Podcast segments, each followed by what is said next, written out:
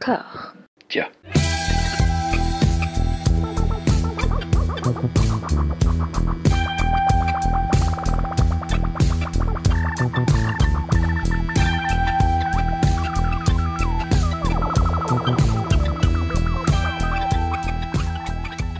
Bonjour et bienvenue dans cet épisode forcément spécial. Tous les épisodes ne sont-ils pas spéciaux? Quelque part Je pose la question. Nous allons, euh, avec euh, ma camarade Anouk, poncer une filmographie euh, intégrale à la demande d'un contributeur libérapé. Ce, ce cinéaste, c'est Mi- Michael Winterbottom. Est-ce que tu le connaissais, toi, euh, ce type? Alors oui, absolument. Je précise euh, pour notre, euh, nos auditeurs et notre contributeur, euh, merci déjà, que je, toi tu as poncé et moi j'ai un peu soufflé euh, sur la poussière que tu as poncé. C'est-à-dire que je suis là essentiellement touriste, je n'ai aucune note, je n'ai pas vu l'intégrale des films. Voilà, ce n'est, je, je m'en excuse, c'est juste j'avais pas le temps.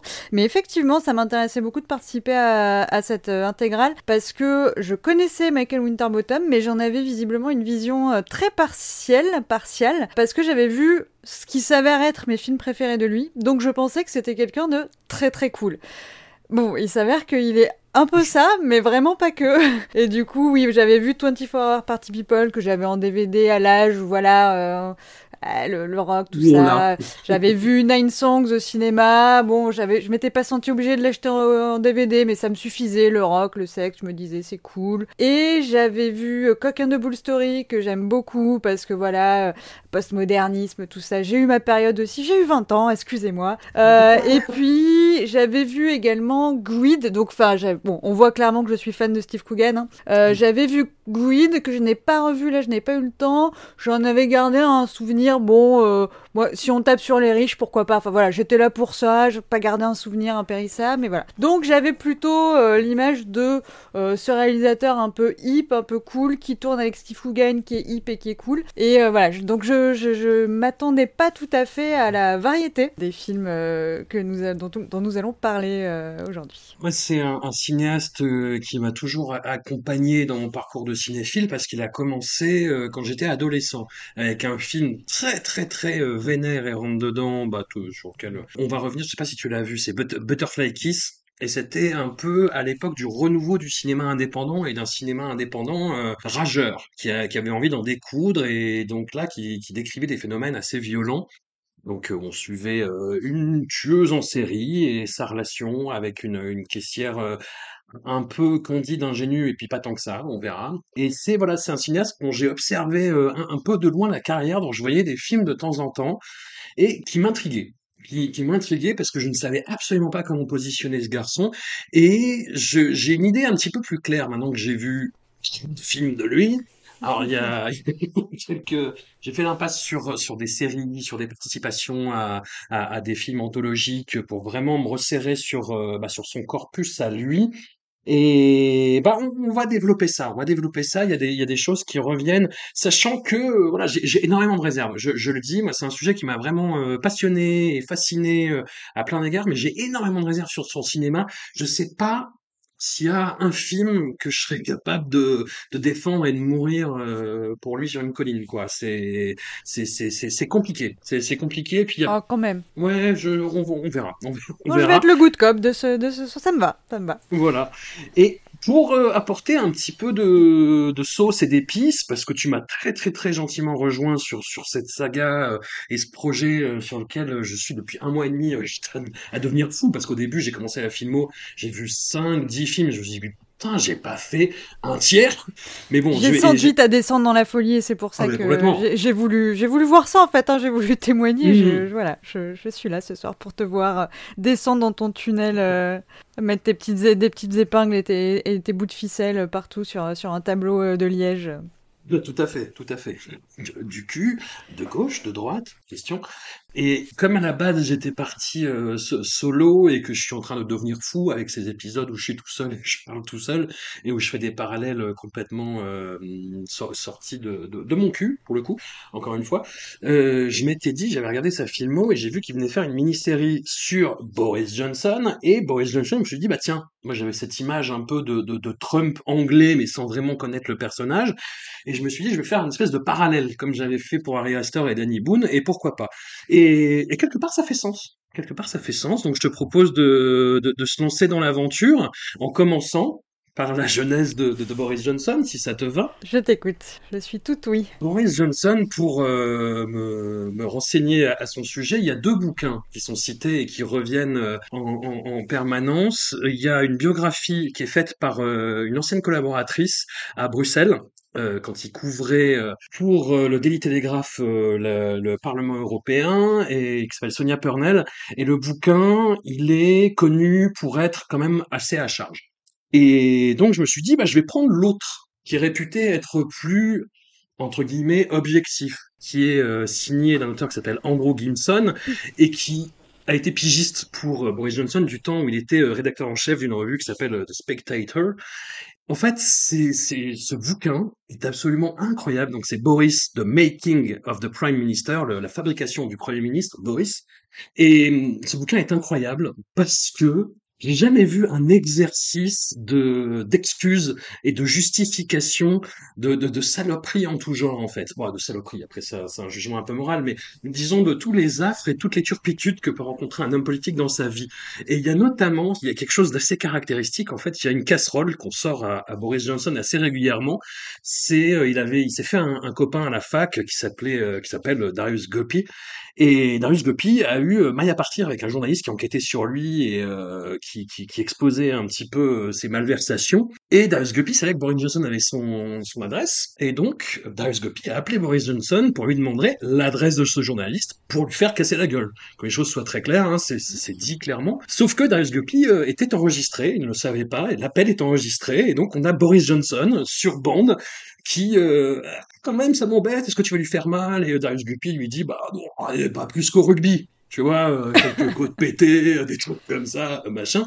Et ce qui est génial, c'est que dans le bouquin de Andrew Gimson, il te justifie ça, il, te, il se démonte pas, il dit qui parmi nous n'a pas un appel téléphonique qui sonnerait mal à l'écrit? Qui parmi nous Tu vois Et j'ai lu ça, j'ai fait, bah je sais pas, de, de, j'ai jamais fait menace. J'ai pas, jamais donné l'adresse de quelqu'un pour qu'il se fasse péter la gueule. Enfin, je sais pas. Enfin, bref, passons. Et tout le bouquin, c'est comme ça. C'est-à-dire que il euh, y, y, a notamment ce qui lui est bah, pas mal reproché, parce que c'est vrai que ça fait bizarre dans la vie euh, politique anglaise à ce point-là. En fait, Boris Johnson est un chaud lapin. Mais, mais vraiment, euh, ce que ce que les jeunes podcasteurs appelleraient un gros baiser, enfin c'est c'est c'est un c'est un lapin quoi. Hein. C'est vraiment là une vie sexuelle, mais mais mais vraiment exponentielle en plus. Et, et pareil, le Andrew Gimson te légitime ça en disant, mais en même temps qui parmi nous Il sent toujours ce truc qui parmi nous Enfin, de, voilà, n'aurait pas cédé à la tentation en étant, euh, en ayant ses responsabilités, en ayant son pouvoir, qui n'aurait pas eu le pouvoir qui lui serait monté à la tête, euh, et, euh, et, et, avec des remarques un peu limites, tu vois, genre, mais qui, en voyant, euh, je crois que c'est une maîtresse qui s'appelle Petronella, en voyant Petronella à, dans sa superbe jeunesse, n'aurait pas cédé à la tentation, et tout le bouquin est comme ça, et dans la façon qu'il a de décrire ses jeunes années dans un établissement où il était, où il était boursier, où il a eu une bourse, euh, qui s'appelle Eton, qui est la fabrique un petit peu bah, de l'aristocratie la, la, politicienne euh, britannique, hein, puisqu'il faut bien l'appeler comme ça. Pareil, il a, il a alors Andrew Gimson euh, a, a, sa décharge à beaucoup d'interviews pour alimenter euh, son bouquin, et, et les gens sont très mesurés quand ils parlent de Boris Johnson. Il fait oui, c'est vrai qu'il était un peu fort en gueule, c'est vrai qu'il n'aimait pas trop faire des efforts, c'est vrai que toutes les choses lui étaient un petit peu dues, mais bon, en même temps, il était très cultivé, puis il était sympathique, puis il faisait rire les gens.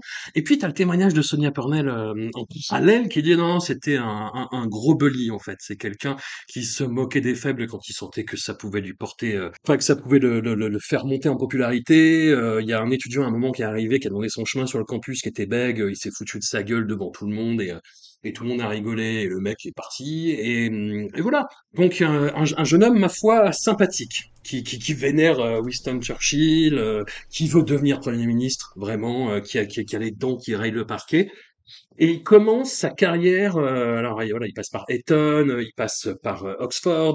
Donc il fait vraiment toutes les classes il a un réseau et il se fait engager au Times où il commence comme journaliste où il se fait virer assez rapidement en 88 parce qu'il invente un verbatim. Il fait parler en fait euh, un, historien sur la découverte euh, d'un tombeau royal et il lui invente un verbatim en disant voilà il est plus ou moins avec son mignon. Enfin c'est un thème tr- très précis et beaucoup plus péjoratif que, que, que mignon, euh, que j'ai envie de dire. Et donc en plus il invente un verbatim un chouïa homophobe. Tu vois un historien, un historien. À peine le Times a dit mais parce que l'historien se fait, se fait foutre de sa gueule parce que c'est fou en plus ce qu'il dit, c'est-à-dire qu'il invente complètement le verbatim et il invente ce, ce- cet aspect-là et il se fait virer. Il se fait virer, et, euh, mais il rebondit assez vite, Boris Johnson, notre ami, et il devient correspondant pour le Daily Telegraph à Bruxelles, où il va couvrir la Commission européenne, et on fait une pause pour la carrière de Boris Johnson. On y reviendra après, on va attaquer vraiment le, vif du sujet de la carrière de Michael Winterbottom. Comme j'ai essentiellement pris euh, mes films à la bibliothèque, euh, je, n'ai pas trop de, sources pour les premiers. Euh, voilà, parce que maintenant j'essaye de vivre dans la loi, dans la légalité absolue, et du coup c'est plus difficile. Donc non, j'ai pas les, les tout premiers. Bon, alors les tout premiers, je, vais aller très très très rapidement sur les premiers parce qu'ils sont euh, les, les deux premiers sont assez anecdotiques, c'est des téléfilms. Alors, ce qui est assez marrant, c'est qu'on voit deux jeunes acteurs qui vont euh, devenir des stars plus ou moins internationales avec le film Trainspotting de Danny Boyle.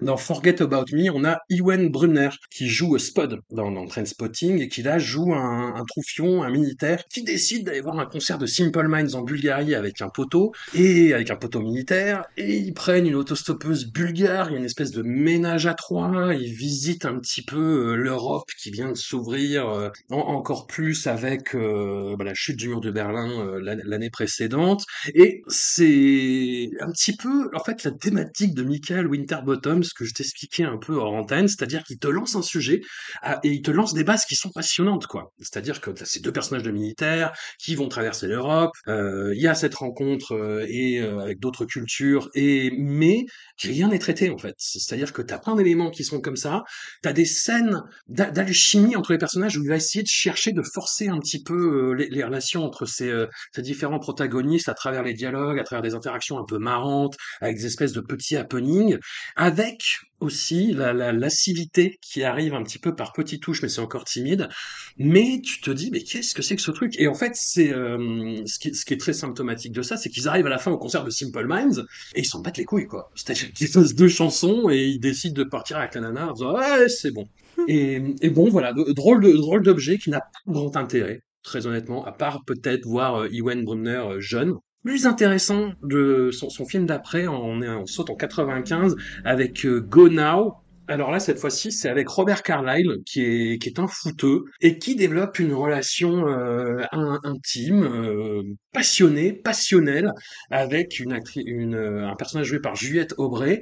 Et c'est là où se développe vraiment bah, ce, ce, ce truc de Michael Winterbottom qui lui tient vraiment à cœur, c'est développer et ben la sensualité de ces personnages, quoi, de, de, de filmer, de capter l'intime, de filmer des scènes de sexe. Et, et ma foi, dans ce film-là, il y a quelque chose de juste, il y a quelque chose qui, qui marche, parce que les acteurs sont plutôt bons, parce que il y a, il y a tous les personnages secondaires qui, euh, alors, c'est c'est marrant parce qu'on voit James Nesbitt, qui euh, l'acteur principal de Bloody Sunday ou de la série Jekyll dans un truc un peu plus fou, et Sophie Okonedo, qui sont dans des seconds rôles. Ils sont à un concert de Tricky. À un moment, là, ils pareil, ils s'en foutent complètement du concert.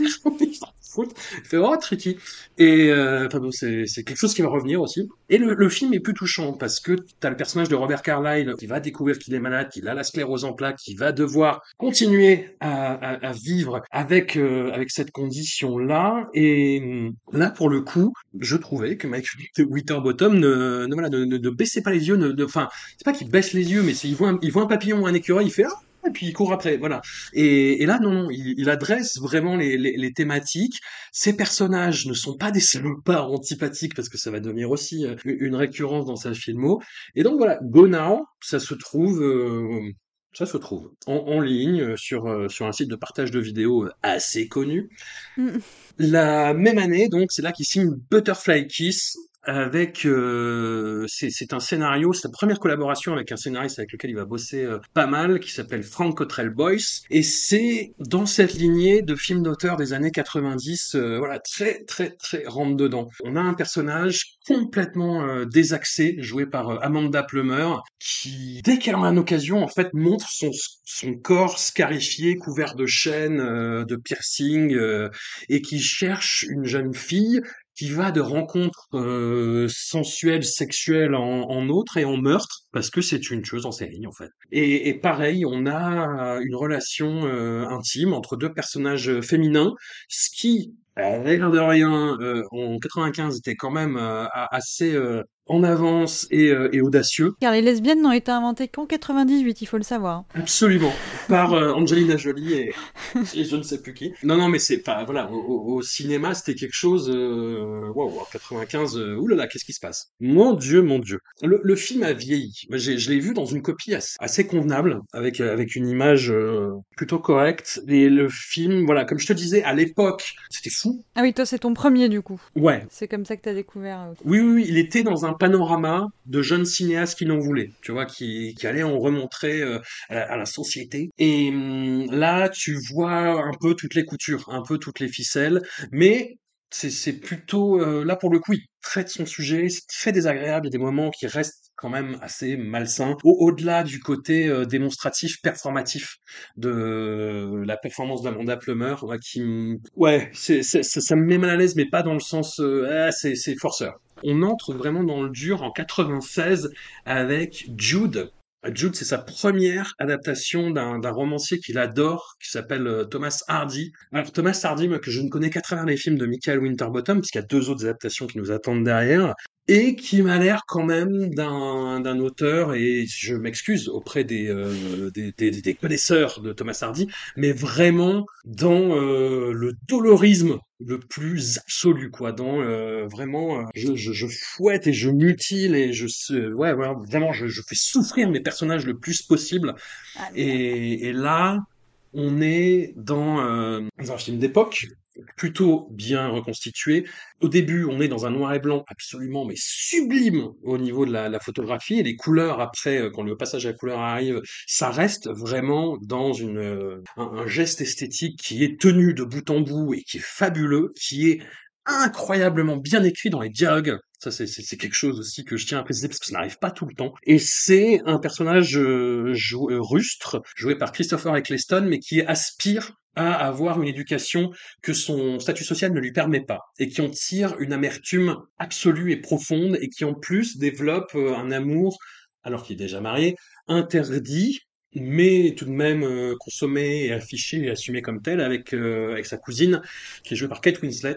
Et il y a cette composante de drame qui fait que les personnages ne sont jamais acceptés, qu'ils n'ont jamais la reconnaissance à laquelle ils aspirent, et ils ont deux enfants, et le, le drame absolu, euh, le film date de 96, je spoil, voilà, les enfants comprennent que la situation est compliquée, tout le monde. Euh, Christopher Eccleston a une, une, conversation avec son fils. Il dit bah écoute, on est trop, donc les gens ne veulent pas de nous. Il veut pas qu'on habite là.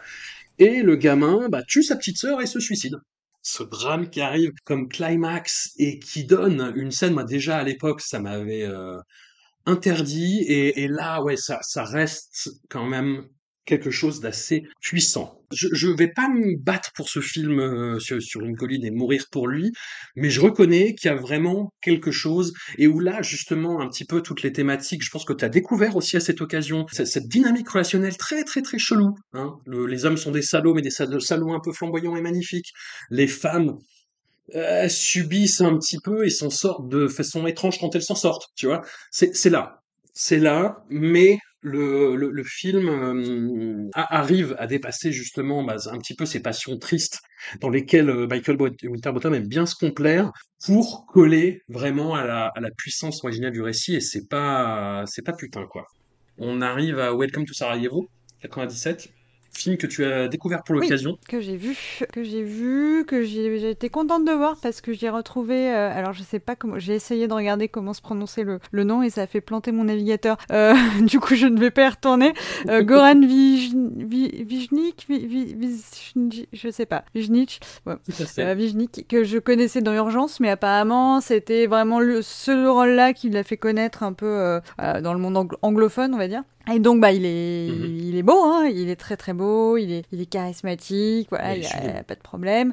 Euh, le film lui-même, bah on retrouve un petit peu ce que tu avais commencé à dire hein, sur les les premiers. Alors, il y a il y a un sujet, il y a une volonté de, de faire prendre conscience euh, de choses très importantes, euh, enfin voilà, que le public sache. Euh, voilà, il a un message à faire passer. Et puis au final, on avait un message et après on l'a oublié. Et alors là, c'est pas un papillon, c'est une petite fille. Mais du coup, on s'égare vers, enfin sur un journaliste héroïque où à la fin, tu sais pas, les panneaux te laissent à penser que c'est une histoire vraie. Mais du coup, tu te dis, mais en fait, je m'en fous. Quel était le message Enfin voilà, est-ce que le message c'était ah là là, la guerre c'est terrible. Sans quoi, d'accord, mais du coup, euh, et, enfin, qu'est-ce qu'on en tire de plus? C'est ce que c'était de montrer cette euh, cette opération de sauvetage euh, à moitié ratée, réussie? Est-ce que c'était de nous dire, et voler des enfants si on est blanc et riche, c'est quand même super cool? Je sais pas, c'est pas clair et du coup, politiquement, il y a des bon, y a des choses, on va, on commence à tirer ce fil-là. Hein. c'est que je pense qu'il vit comme quelqu'un de gauche je pense qu'il pense que la guerre c'est pas bien et que être trop riche c'est pas bien non plus et qu'être pauvre c'est pas agréable. Mais il y a des il y a des il y a des incohérences euh, à des moments. Enfin voilà, il y a il y a un certain discours sur les riches et en même temps il y a beaucoup beaucoup de personnages qui sont dans la grande bourgeoisie dans euh, la plupart de ces films. Voilà, je sais pas quel est le je comprends pas quelle est l'intention en fait, je crois. Voilà, derrière euh, derrière tout ça. Après bon, apparemment voilà, tu me disais c'est le but du film c'était de montrer que la communauté internationale n'avait pas bien pris conscience de des événements et en fait en regardant dans le film, je sais pas. Alors on voit des images terribles, mais comme c'est pas un documentaire non plus, euh, je sais pas si on se rend compte quoi. Enfin, euh, moi non plus, je m'étais pas rendu compte. J'étais concentrée sur mon sur mon Goran et je comprenais pas euh, ce que venait faire cette cette petite fille, Marissa Tomei qui débarque en plein milieu. Enfin, voilà, c'est un peu un mélange entre on veut montrer une réalité crue et brute et c'est terrible comment les gens ils s'en fichent quand c'est pas des stars, mais au milieu on te met des stars, ce qui casse complètement l'effet de réalisme. Enfin, c'est bien pire sur d'autres films dont on parlera plus tard mais, euh, mais ouais, je, je, je rentre pas à 100% dedans. C'est vraiment, ça se disperse dans tous les sens. Hein. Comme tu le disais, il y a une multiplicité de, de, de sous-intrigues qui se greffent à ça. Il y a aussi une tentative de discours sur le sensationnalisme médiatique qui a pu avoir de la part des Américains par opposition aux Britanniques, avec le personnage de Woody Harrelson, mais qui en même temps se repent derrière et se Ouais, et puis Woody Harrelson, il, enfin, tu vois, il met à l'abri de cadavre. Alors oui, d'accord, ça va faire des bonnes images, mais il y va, tu vois. Enfin, il y a ce côté un peu euh, aussi hmm. héros. Euh, enfin, il est plus, il est beaucoup plus héroïque que le que le anglais qui lui fait juste son taf quoi. Woody Harrelson est un voilà, il fait partie de la scène quoi, il, il se met dedans. J'ai pas vu le film à l'époque donc je saurais pas te, dire si à l'époque c'était bien. Il n'a pas inventé le lesbianisme mais il n'a pas inventé non plus le, le docu-fiction, euh, Michael Winterbottom, mais il tente justement de, de faire un mélange que beaucoup de ses prédécesseurs ont réussi. Moi, je pense à, Peter Watkins, même si c'est un peu dans, un autre genre et que c'est vraiment de la reconstitution à part entière. Mais il essaye de mélanger des images d'archives à des reconstitutions qu'il fait lui. Et non seulement, en fait, ça marche pas à l'image, mais en plus c'est grossier. Enfin, tu, tu, tu vois que le, procédé est grossier à ce moment-là. Et c'est en plus des images qui sont horribles. Enfin, c'est des images de guerre absolument atroces. Euh. Puis oui, euh, on voit un enchaînement euh, François Mitterrand en visite coupé avec un plan sur Woody Harrelson. Moi, ça m'a sorti un peu du truc aussi, hein, j'avoue.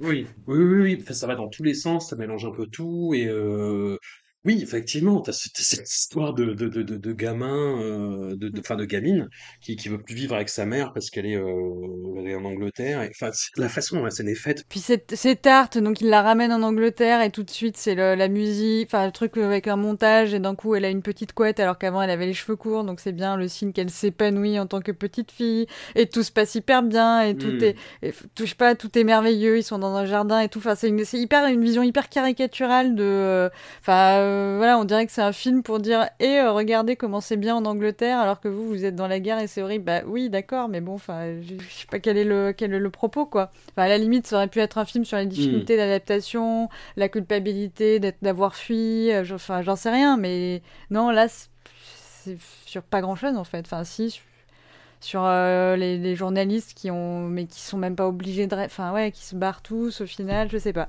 J'ai pas l'impression d'en avoir d'avoir vu beaucoup sur la fabrique de l'information. Enfin ils ont deux des sujets concurrents. Alors oui des fois la famille royale prend le pas sur la guerre. Oui ok enfin mais je sais pas je sais pas Il y a un mm. côté Aaron Sorkin en fait, peut-être dans la naïveté de d'avoir de, l'impression que que on te enfin on traite ça comme si personne n'était au courant de comment ça marche et que et qu'on se scandalise et que euh, quand même euh, on est on on, on est le pire endroit du monde et euh, alors que oui évidemment qu'il y a d'autres guerres ailleurs enfin et qu'il y a il y a 13 autres endroits et sûrement 150 qui méritent aussi de faire l'ouverture des journaux enfin je sais pas il y a un côté ouais un peu the newsroom dans dans, dans la naïveté du, du traitement mais pas. The Newsroom, d'accord. Ah non, attends, c'est le truc de. Oui, c'est ça, hein, The Newsroom, c'est le truc de Sorkin, c'est pas le film, parce que le film est bien. Tout à fait. Bah écoute, on peut revenir euh, rapido à, Boris Johnson. Je t'en supplie. Et voilà, bah écoute, il est donc correspondant à Bruxelles pour le, le Daily Telegraph, et en fait, il se fait connaître en racontant n'importe quoi.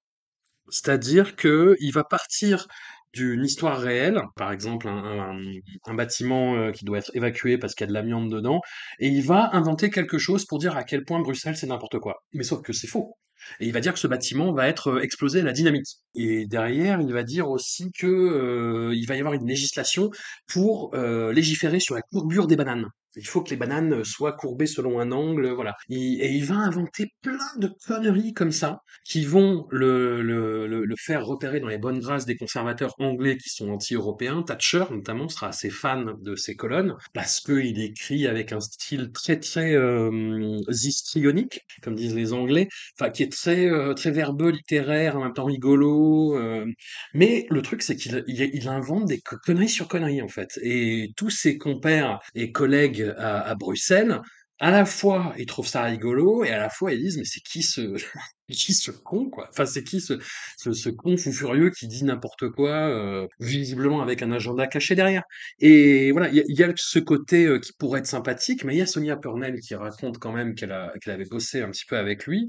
Et par exemple quand elle est arrivée, elle était chargée euh, d'énormes valises qu'elle n'avait pas eu le temps de poser. Il lui dit oui mais par contre là t'as pas le temps parce qu'il faut aller à tel endroit dans telle rue pour interviewer un, un chef d'État et donc elle est obligée d'y aller avec ses valises. Et sauf qu'il lui a donné une mauvaise adresse à pour qu'elle soit euh, une espèce de bisutage comme ça, qui est très, sympathique, très sympathique. Qui parmi nous, François, qui parmi nous n'a jamais bisuté une jeune collègue?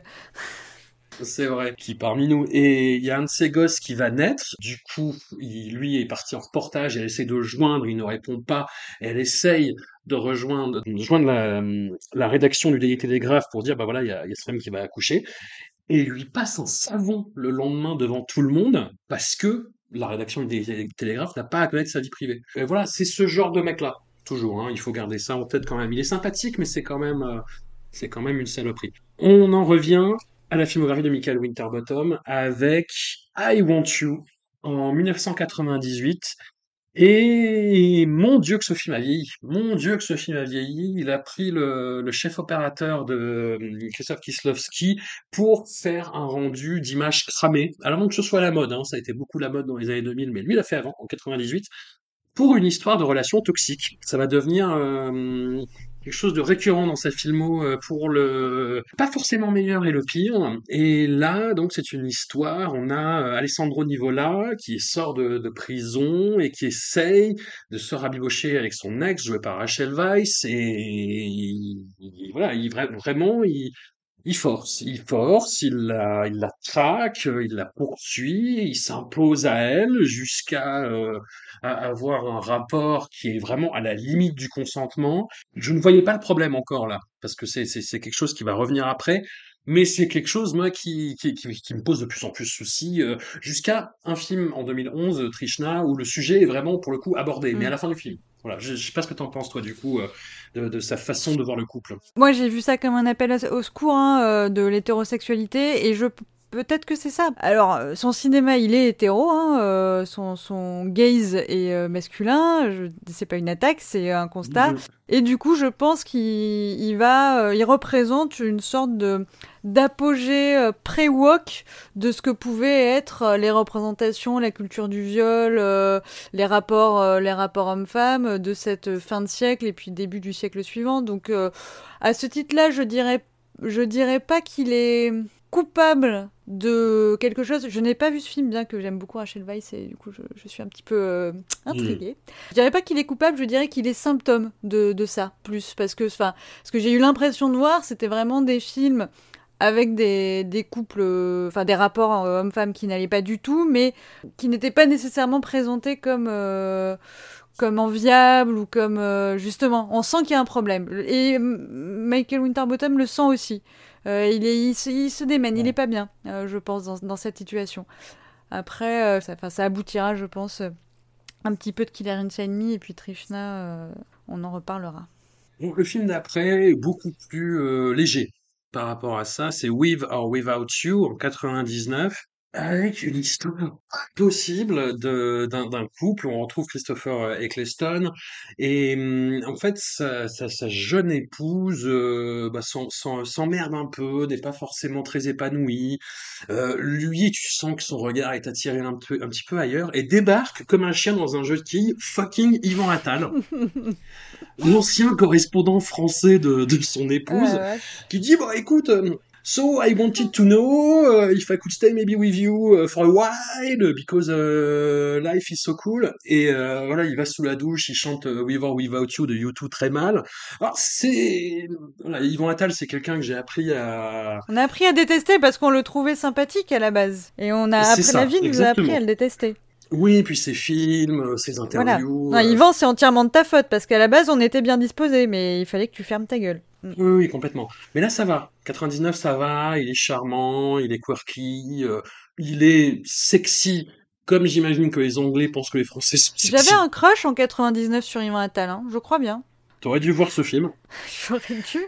Voilà, Christopher Eccleston euh, est un petit peu énervé par la situation et il finit par complètement euh, péter un câble et à céder à ses impulsions lubriques dans une scène où on a le cul de Christopher Eccleston, mais euh, c'est cadeau, c'est comme ça, avec une jeune fille euh, vraiment de l'idéalisation sexuelle de euh, voilà de jeune entrepreneuse d'info euh, à forte poitrine, enfin, oulala. Et euh, pendant ce temps, son épouse a un petit camping trip un peu un peu charmant, romantique avec Yvon Attal, et voilà. Et à la fin, le couple se réconcilie, se rabiboche.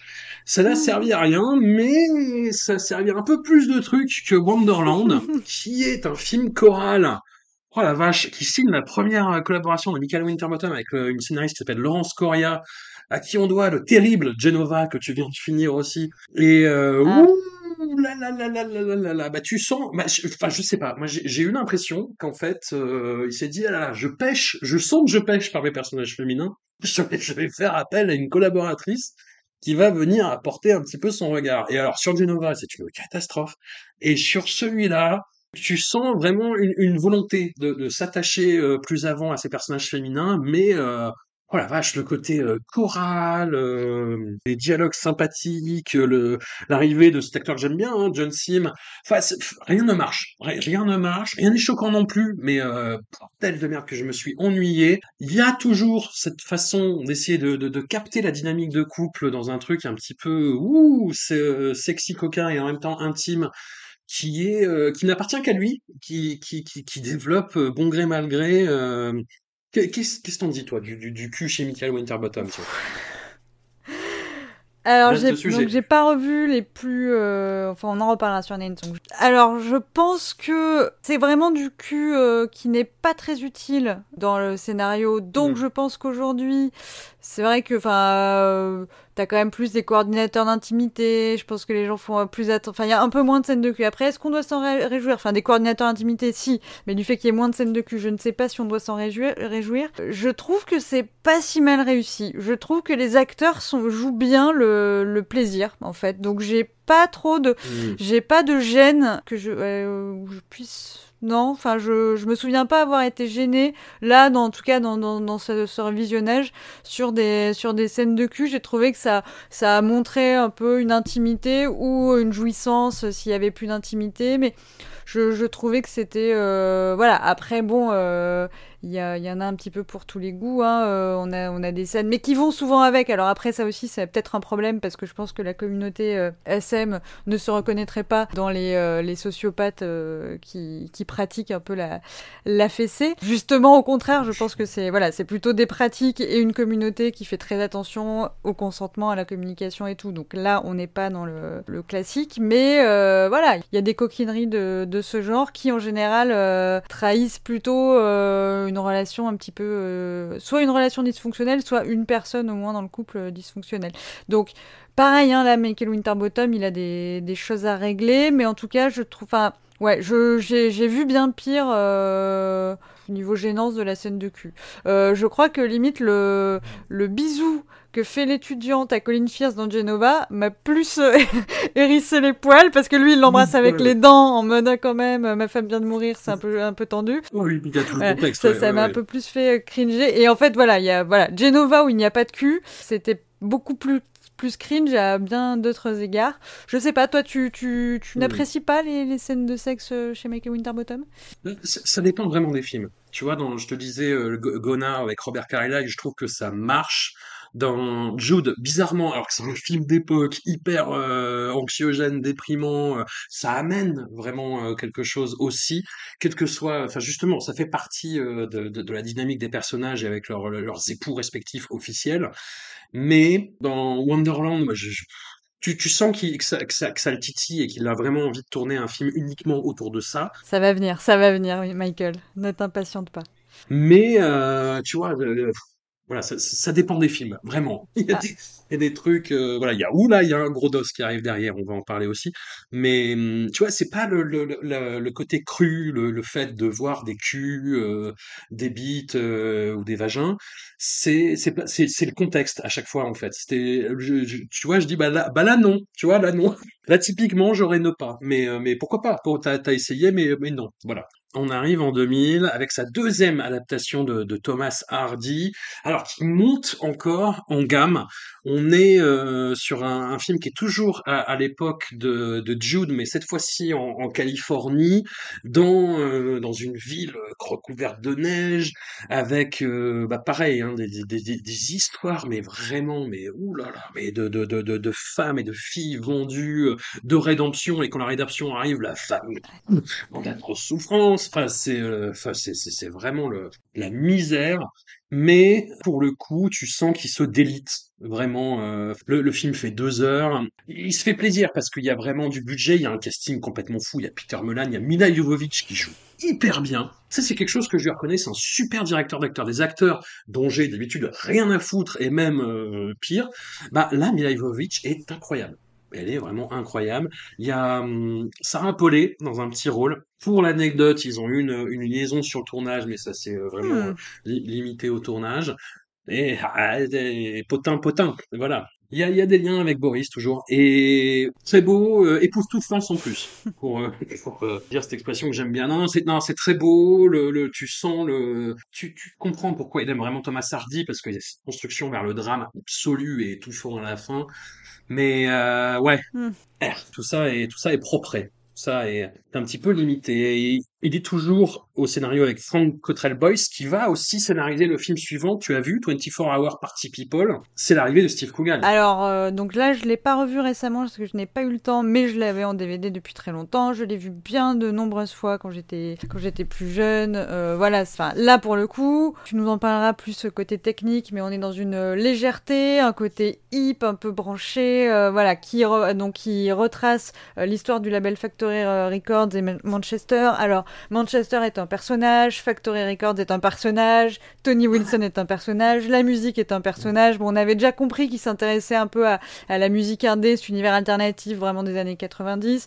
Donc là, on, remonte encore un petit peu euh, en arrière avec les débuts du punk et tout. Bon, voilà, après... Euh, il est sorti en, ouais, en 2002, j'ai dû le choper en DVD à peu près, euh, ouais, j'avais 20 ans, j'étais un peu, je lisais les inrecuptibles, je connaissais, moi j'allais pas en concert, pour tout ça c'était très théorique pour moi, donc euh, voilà, j'aurais bien voulu le revoir euh, là euh, avec un peu plus de, de recul, mais j'en ai en tout cas un excellent souvenir, Steve Coogan est ultra charismatique, voilà, pour moi c'était ça, Michael Winterbottom, c'était, c'est c'est cool, c'est rythmé, c'est ultra léger, on s'amuse, très très bon souvenir, et ce, celui-là, voilà, je dirais que que, c'est mon préféré. Euh, avec euh, Cock and Bull Story, on va se battre, que j'ai revu pour l'occasion euh, sans, aucun doute. Et celui-là, alors, mourir sur une colline, je ne sais pas, gravir une montagne, je ne sais pas, mais, mais en tout cas, j'ai je, envie de le défendre.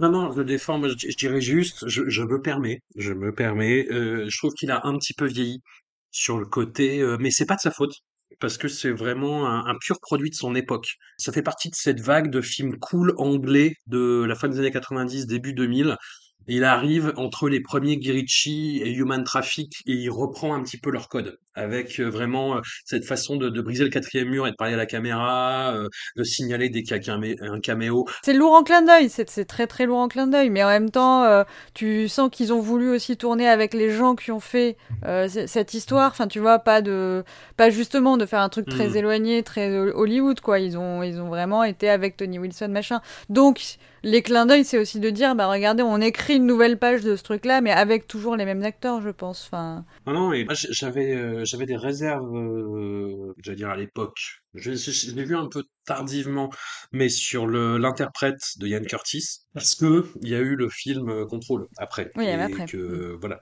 Mais voilà, et que le mec, euh, enfin l'acteur est très bien, l'acteur est super, mais euh, il, il, essaye forcément de, de reproduire les, euh, la présence scénique de, de Ian Curtis, donc chanteur de Joy Division, qui, qui avait ce, ce, bah, ce style de danse complètement personnel où il essayait de reproduire une espèce de crise d'épilepsie sur scène. Non, et à la revoyure, ça passait mieux. Oui, et puis effectivement, on voit les groupes, mais on sent bien que voilà, c'est alors c'est pas que c'est un décor et que c'est pas important parce que oui, la musique elle est importante, mais c'est justement la pro, enfin tu vois tout ce qu'il y a autour, le label, la production et tout, le, qui est mis en avant quoi, beaucoup plus que que la vie des, mm. des, des, des, groupes eux-mêmes qu'on voilà qu'on suit par période euh, qui ont marqué le, le label, mais pour le coup, c'est moins grave du coup s'il y a des faiblesses euh, dans les interprétations à ce niveau-là, quoi. Tant que Steve Coogan ne faiblit pas. Bah oui, oui, oui, et tu sens quand même la fascination pour le gars, c'est-à-dire que il y a y a pas mal de, de scènes où il, il, c'est quelque chose qu'il va beaucoup aimer sur la fin de sa carrière, mais dans, dans, un autre aspect, c'est balance des chiffres en disant oh là là cet album il nous a coûté tant. Mais là c'est dans un mode flambeur vraiment pour montrer un petit peu la la, la, folie euh, de ces gens-là et la folie créatrice parce que ça a vraiment euh, créé quelque chose de fou quoi Factory Records et puis je trouve que le film imite bien enfin imite bien ou en tout cas reproduit bien la voilà c'est euh, c'est des passionnés euh, qui font cette scène et le film est passionné de cette scène et du coup tu sens qu'il y a une émulation collective enfin tu vois dans cette énergie là de de gens qui se font plaisir quoi ce qui est ouais. pas toujours le cas chez Michael Winterbottom. On sent pas qu'il y a tout, il est toujours à 100% là avec nous, quoi. Et là, je sais pas, là, je le sens dans son projet, euh, voilà, sincère, il sait ce qu'il a à dire, il s'intéresse à son sujet, il va au bout, quoi. Et alors, en même temps, autre personnalité volcanique euh, qui est un petit peu un Tony Wilson euh, à sa façon, Boris, Boris Johnson. Ça devient une personnalité publique à la même époque à peu près. Il se fait remarquer par toutes ses outrances. Il devient rédacteur en chef d'un journal qui s'appelle le Spectator à, à, 35 ans et il est invité comme euh, intervenant dans une émission qui existe toujours, qui est une espèce d'institution euh, comique britannique qui est assez drôle. J'ai vu des épisodes récents, c'est assez drôle. S'appelle Have I Got News for You? On a un, présentateur qui tourne et puis un peu toujours les mêmes euh, les mêmes chroniqueurs politiques qui commentent la vie euh, politique et sociale euh, anglaise de l'époque. La première fois, il se fait remarquer parce qu'il sort des blagues qui font marrer les gens et puis il se fait piéger parce qu'on passe l'enregistrement de, Darius Guppy où il file l'adresse du journaliste pour qu'il aille se faire tabasser et donc il est un peu emmerdé et il signe une tribune derrière et il est vexé comme un comme un pou mais il fait amende honorable derrière et c'est quelque chose qui est assez fou dans le parcours de Boris Johnson, c'est qu'il arrive, il fait des conneries, mais incommensurables, et il arrive toujours à se faire pardonner derrière en reconnaissant partiellement ses fautes. Et c'est quelque chose qui va vraiment créer sa, personnalité publique, tant et si bien qu'en fait, il va revenir, mais comme présentateur de Have I Got News For You, où il va faire complètement un mode honorable en disant, oui, j'étais merdique, mais bon, c'est pas grave, euh, je, je me suis excusé derrière. Et c'est ce qui va beaucoup, beaucoup, beaucoup faire euh, à la tête du spectateur derrière, mais on, on, on y reviendra plus tard. Et le l'auteur Andrew Gibson euh, du, du, du, bouquin, il a cette formule où il dit, euh, en fait, il est tellement sympathique que tu lui pardonnes tout en fait, parce qu'il est drôle, qu'il a cette, cette espèce de, de, de, de, bravoure un petit peu lettrée, euh, où, il se trompe, où il sort des citations, où il se trompe sur l'auteur, mais c'est pas grave, il te sort une très belle citation quand même. Il te sort des mots euh, complètement surannés, euh, il fait des blagues, il est beaucoup dans l'autodépréciation, euh, mais, mais euh, voilà. Ouais, c'est terrible parce que moi j'ai rencontré Boris Johnson, alors pas dans la vraie vie, mais euh, c'est un peu plus tard, hein, enfin même bien plus tard, parce que il, je sais plus s'il était, non, il était peut-être déjà maire de Londres, mais mais c'était chez Steven Colbert. Moi, je connaissais pas du tout ce garçon. Et il arrive tout déplumé, comme un espèce de poussin qui vient de sortir du nid, mais à 50 ans déjà direct. Avec ses cheveux, là. Et il était, bon, en plus, c'était chez Steven Colbert, donc il faut un peu faire le show, faire les blagues et tout. Et je me serais jamais douté une seule seconde que c'était, voilà, enfin, tu vois, un, un, gros con, un Trump et tout. Pour moi, je me disais, ah bah tiens, il est vraiment la quintessence de l'anglais, avec ce côté sympathique et maladroit.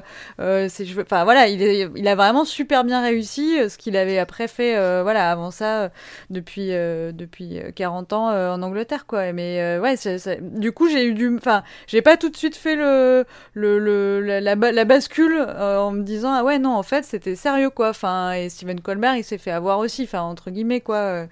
bon, après, les connards ont le droit d'être sympathiques aussi, hein, mais. Tout le monde s'est fait avoir. Mais en plus, c'est au point où, politiquement, c'est très, très, très dur à le cerner.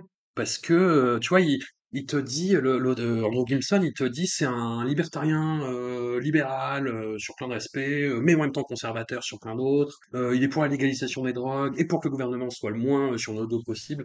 Enfin, c'est une espèce de mmh. fourre-tout opportuniste qui qui suit le sens du vent. Il a senti qu'en fait démonter l'Europe, ça allait quelque chose de, de, de, porteur et qui résonnait dans la, la psyché populaire, et il s'en emparait après, voilà, avec les conséquences qu'on connaît.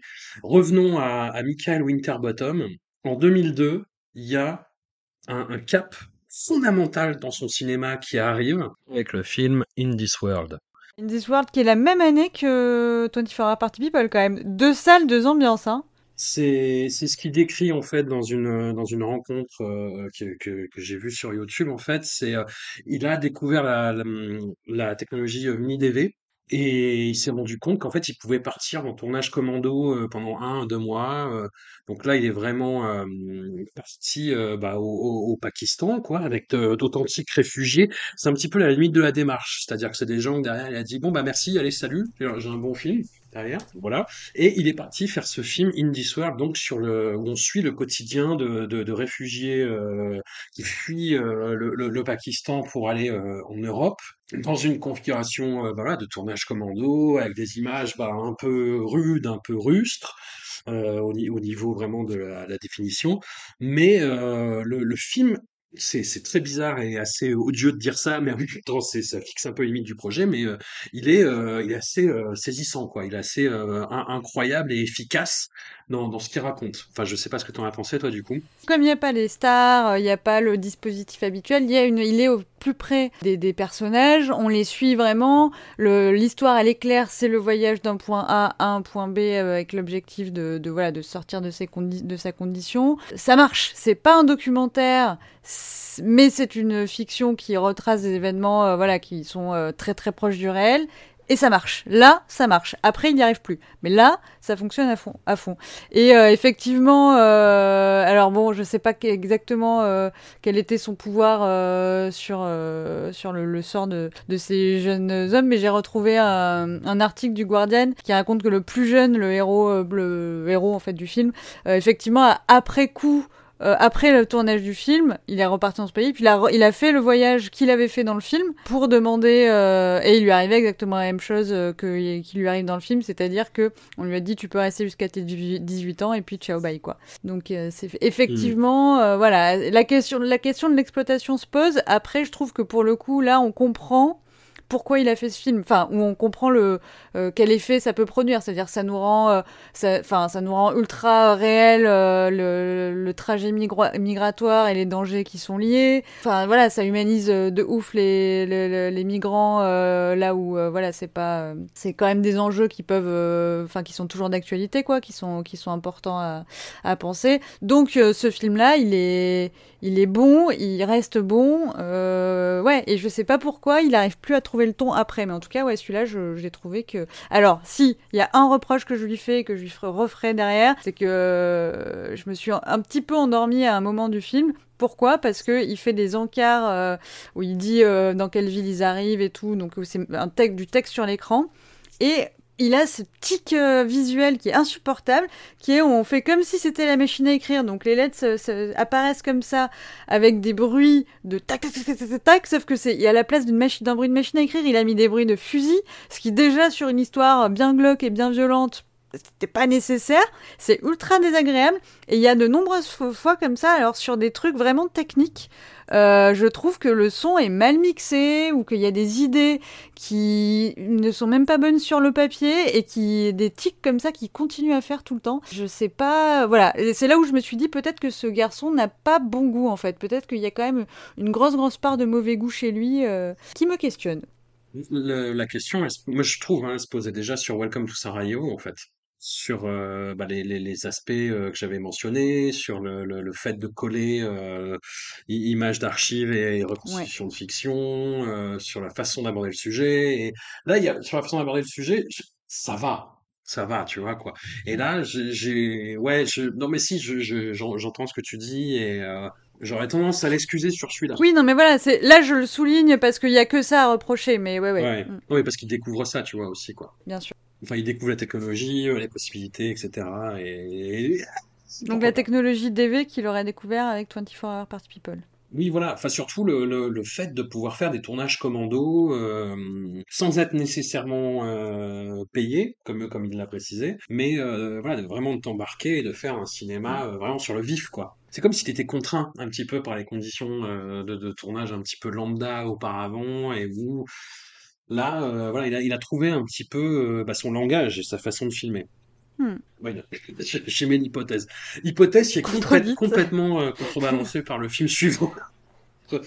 Mais vraiment jeté par-dessus bord avec l'eau du bain par le film suivant. Alors, c'est fou, c'est fou, parce que ce, ce film, c'est Code 46. C'est encore un ah. scénario de, de Frank Cottrell Boyce. Bah, il faut... C'est fou, parce que j'ai pensé à ce film-là, j'ai pensé, j'ai vu ce film-là, j'ai pensé à toi pour une raison euh, voilà qui est de, de violon d'ingre thématique que tu as développé dans, dans, dans ce podcast mais non mais là c'est pas la même chose. C'est pas pareil. Non non. c'est pas pareil mais c'est euh, voilà alors oui alors quand j'ai dit qu'il y avait des scènes de cul qui me qui me gênaient pas non j'avais oublié que de 46 parce que voilà enfin je, il faut oublier que de 46 hein, il faut avancer dans la vie euh, François c'est pas possible enfin faut qu'on passe à autre chose. Mais alors ce film waouh. Mais alors ce film c'est l'histoire. Alors, c'est, le, le contexte, je, je, trouve ça euh, intrigant. Je trouve ça intrigant. On est dans un espèce de futur Lofi, plus ou moins pré-apocalyptique, euh, plus ou moins euh, dans un dans un univers mondial globalisé où il n'y a qu'une qu'une seule nation. Oui, alors c'est Lofi à l'extérieur des murs du machin là, mais bon, c'est très hippie à l'intérieur de voilà cette espèce de super la zone là où je sais je ne sais quoi. Et avec des histoires de clones, avec des espèces de règles bizarres te balance en début, au début, c'est ces? Et voilà. Et c'est, enfin, sur le, le, le, clonage et euh, le, le, fait qu'il faut euh, faire attention à l'inceste euh, et je me dis, mais de quoi vous parlez? Enfin, de, c'est, quoi vos bases de, de films de science-fiction? Mais bon, admettons. Et donc, on a un espèce de cadre joué par Tim Robbins qui tombe sur une espèce de, de, trafiquante jouée par Samantha Morton et ils ont une liaison. Liaison euh... adultère, car rappelons que Tim Robbins est avec Jeanne Balibar. Tout à fait. Voilà. Jeanne Balibar, avec la Balib. Et il est avec la Balib, Tim Robbins. Et donc, il, il se la donne avec Samantha Morton et je grille le twist. il découvre que c'est un clone de sa mère. Et alors, et alors là, voilà, quand je te disais, euh, tout dépend du contexte sur les scènes de cube. Non, mais ce qui est génial, c'est que là où, bon, là où c'est, là on dit, ok, bravo, Franco Trellboy, c'est-à-dire que dans ton scénario, les, les capotes n'existent pas dans ton futur euh, post-apocalyptique, on ne sait pas pourquoi, mais il n'y a, pas de capote, voilà, il y, a beaucoup de trucs, mais il n'y a pas de ça. Mais par contre, là où c'est brillant, c'est que tu nous as foutu une histoire d'inceste. Tu nous as incesté de l'inceste. Attends, comment on dit? Inceptionné de l'inceste dans la tête au début du film. Donc moi, tout le film, je me disais, bon, bah, il est plus vieux qu'elle, elle est un peu gamine, euh, il y a un truc un peu oedipien qui est en train de s'installer. Il doit être, on va trouver un truc comme, comme quoi, tu vois, c'est son père. Mais en fait, non. C'est l'inverse. Elle est plus jeune, mais en fait, elle est codée génétiquement comme sa mère. Et donc, il y a un petit renversement, un petit twist ou bon, voilà, là, presque on s'amuse, mais euh, c'est un peu dur quand même, parce que du coup, ça n'a effectivement...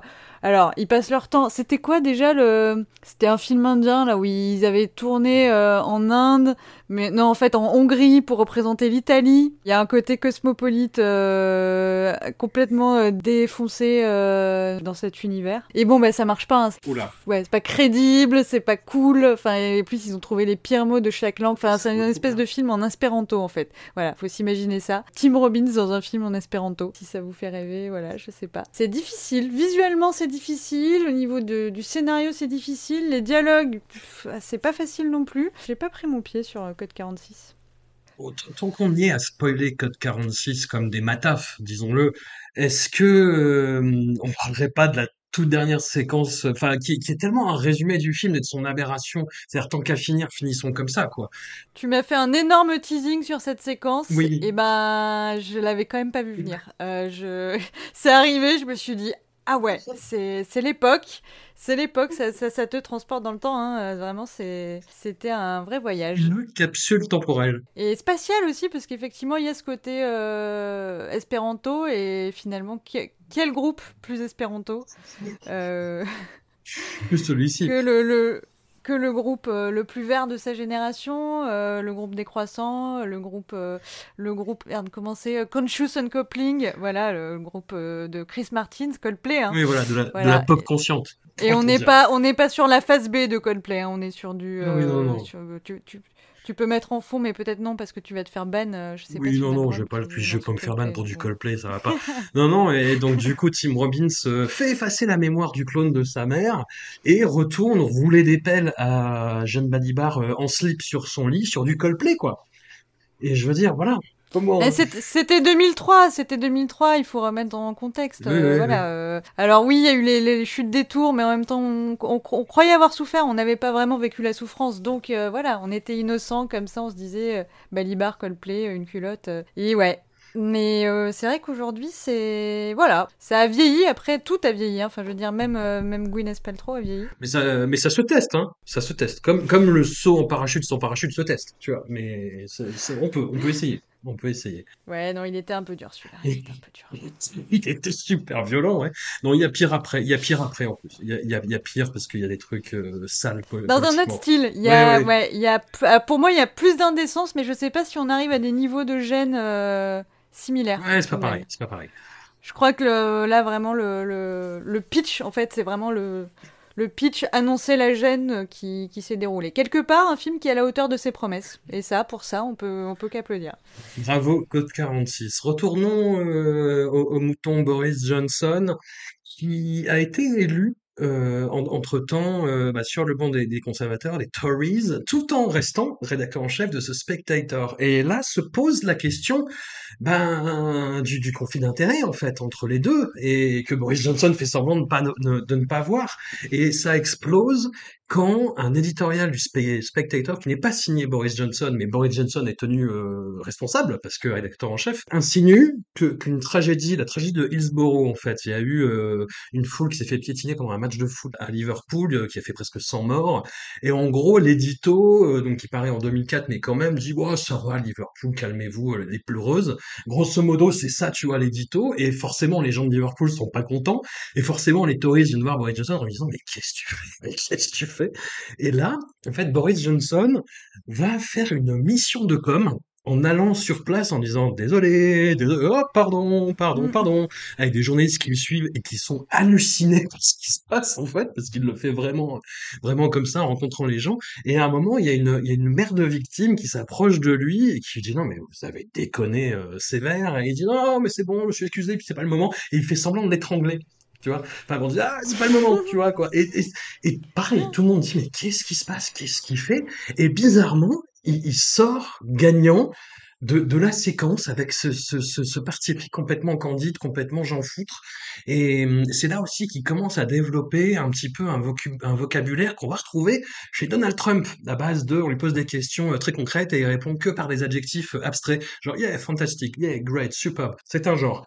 Passons à un film assez important, assez crucial, même dans la, carrière de Michael Winterbottom, on arrive à Nine Songs, qui reprend donc cette, euh, configuration réduite que permet euh, la, DV pour filmer l'érotisme, la pornographie, même la vie amoureuse sexuelle d'un couple qui va vivre plusieurs moments euh, intimes de la sorte entre deux concerts de rock. Alors avec un line-up qui est, qui est quand même cool, hein. Il y a ça, bon, ça finit sur du Franz Ferdinand, mais avant il y, a, il y avait quand même des trucs pas mal.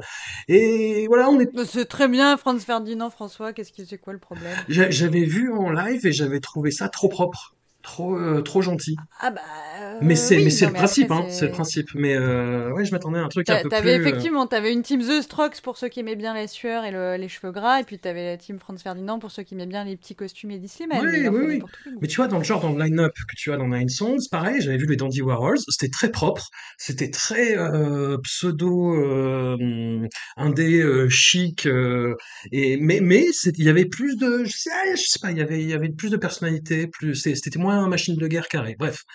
Et qu'est-ce qu'on a sinon? On a Primal Scream, Black Robert, le Motorcycle Club qui revient euh, bah, en entame et en clôture du film.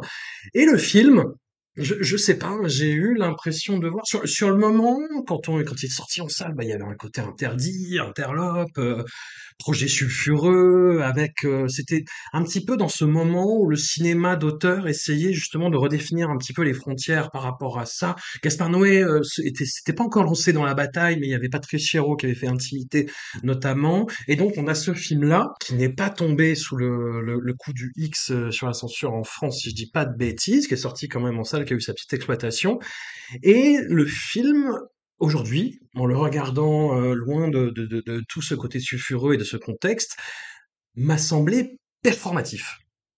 Vra- vraiment, euh, ben, on, on le fait parce qu'on essaye et on peut le faire. Et j'ai pas vu au-delà, j'ai pas ressenti euh, l'émotion que j'ai cru ressentir dans euh, l'intimité de ce couple et même dans l'intimité qu'ils peuvent déployer en regardant les, euh, les, scènes de concert. Je sais pas. J'ai eu l'impression de voir un assemblage de briques et de broc complètement performatif et euh, un peu vide d'âme, de sens. Faut-il y avoir de l'âme et du sens tout le temps, je ne sais pas. Mais là, t'as l'impression que c'est ce qu'ils recherchent et ça marche pas. Après, est-ce que c'est pas aussi un film euh, Et je dis ça avec affection, ça, va paraître euh, une critique, euh, mais euh, ça l'est pas. Est-ce que c'est pas un film d'époque et donc un petit peu jetable? C'est-à-dire que je pense qu'il est Totalement. extrêmement ancré. Enfin, alors moi, je, pour pré- je précise que ne faites pas du tout attention à ce que je dis, parce que je ne l'ai pas revu et qu'il me semble que je l'avais vu à l'époque au cinéma. Autant vous dire qu'à l'époque, j'avais quoi? J'avais même pas 18 ans, je sais même pas si j'avais le droit de regarder ce film au cinéma. Euh, J'étais à donf des rock, à donf de 9 groupes sur 10 euh, qu'on peut voir dans le film.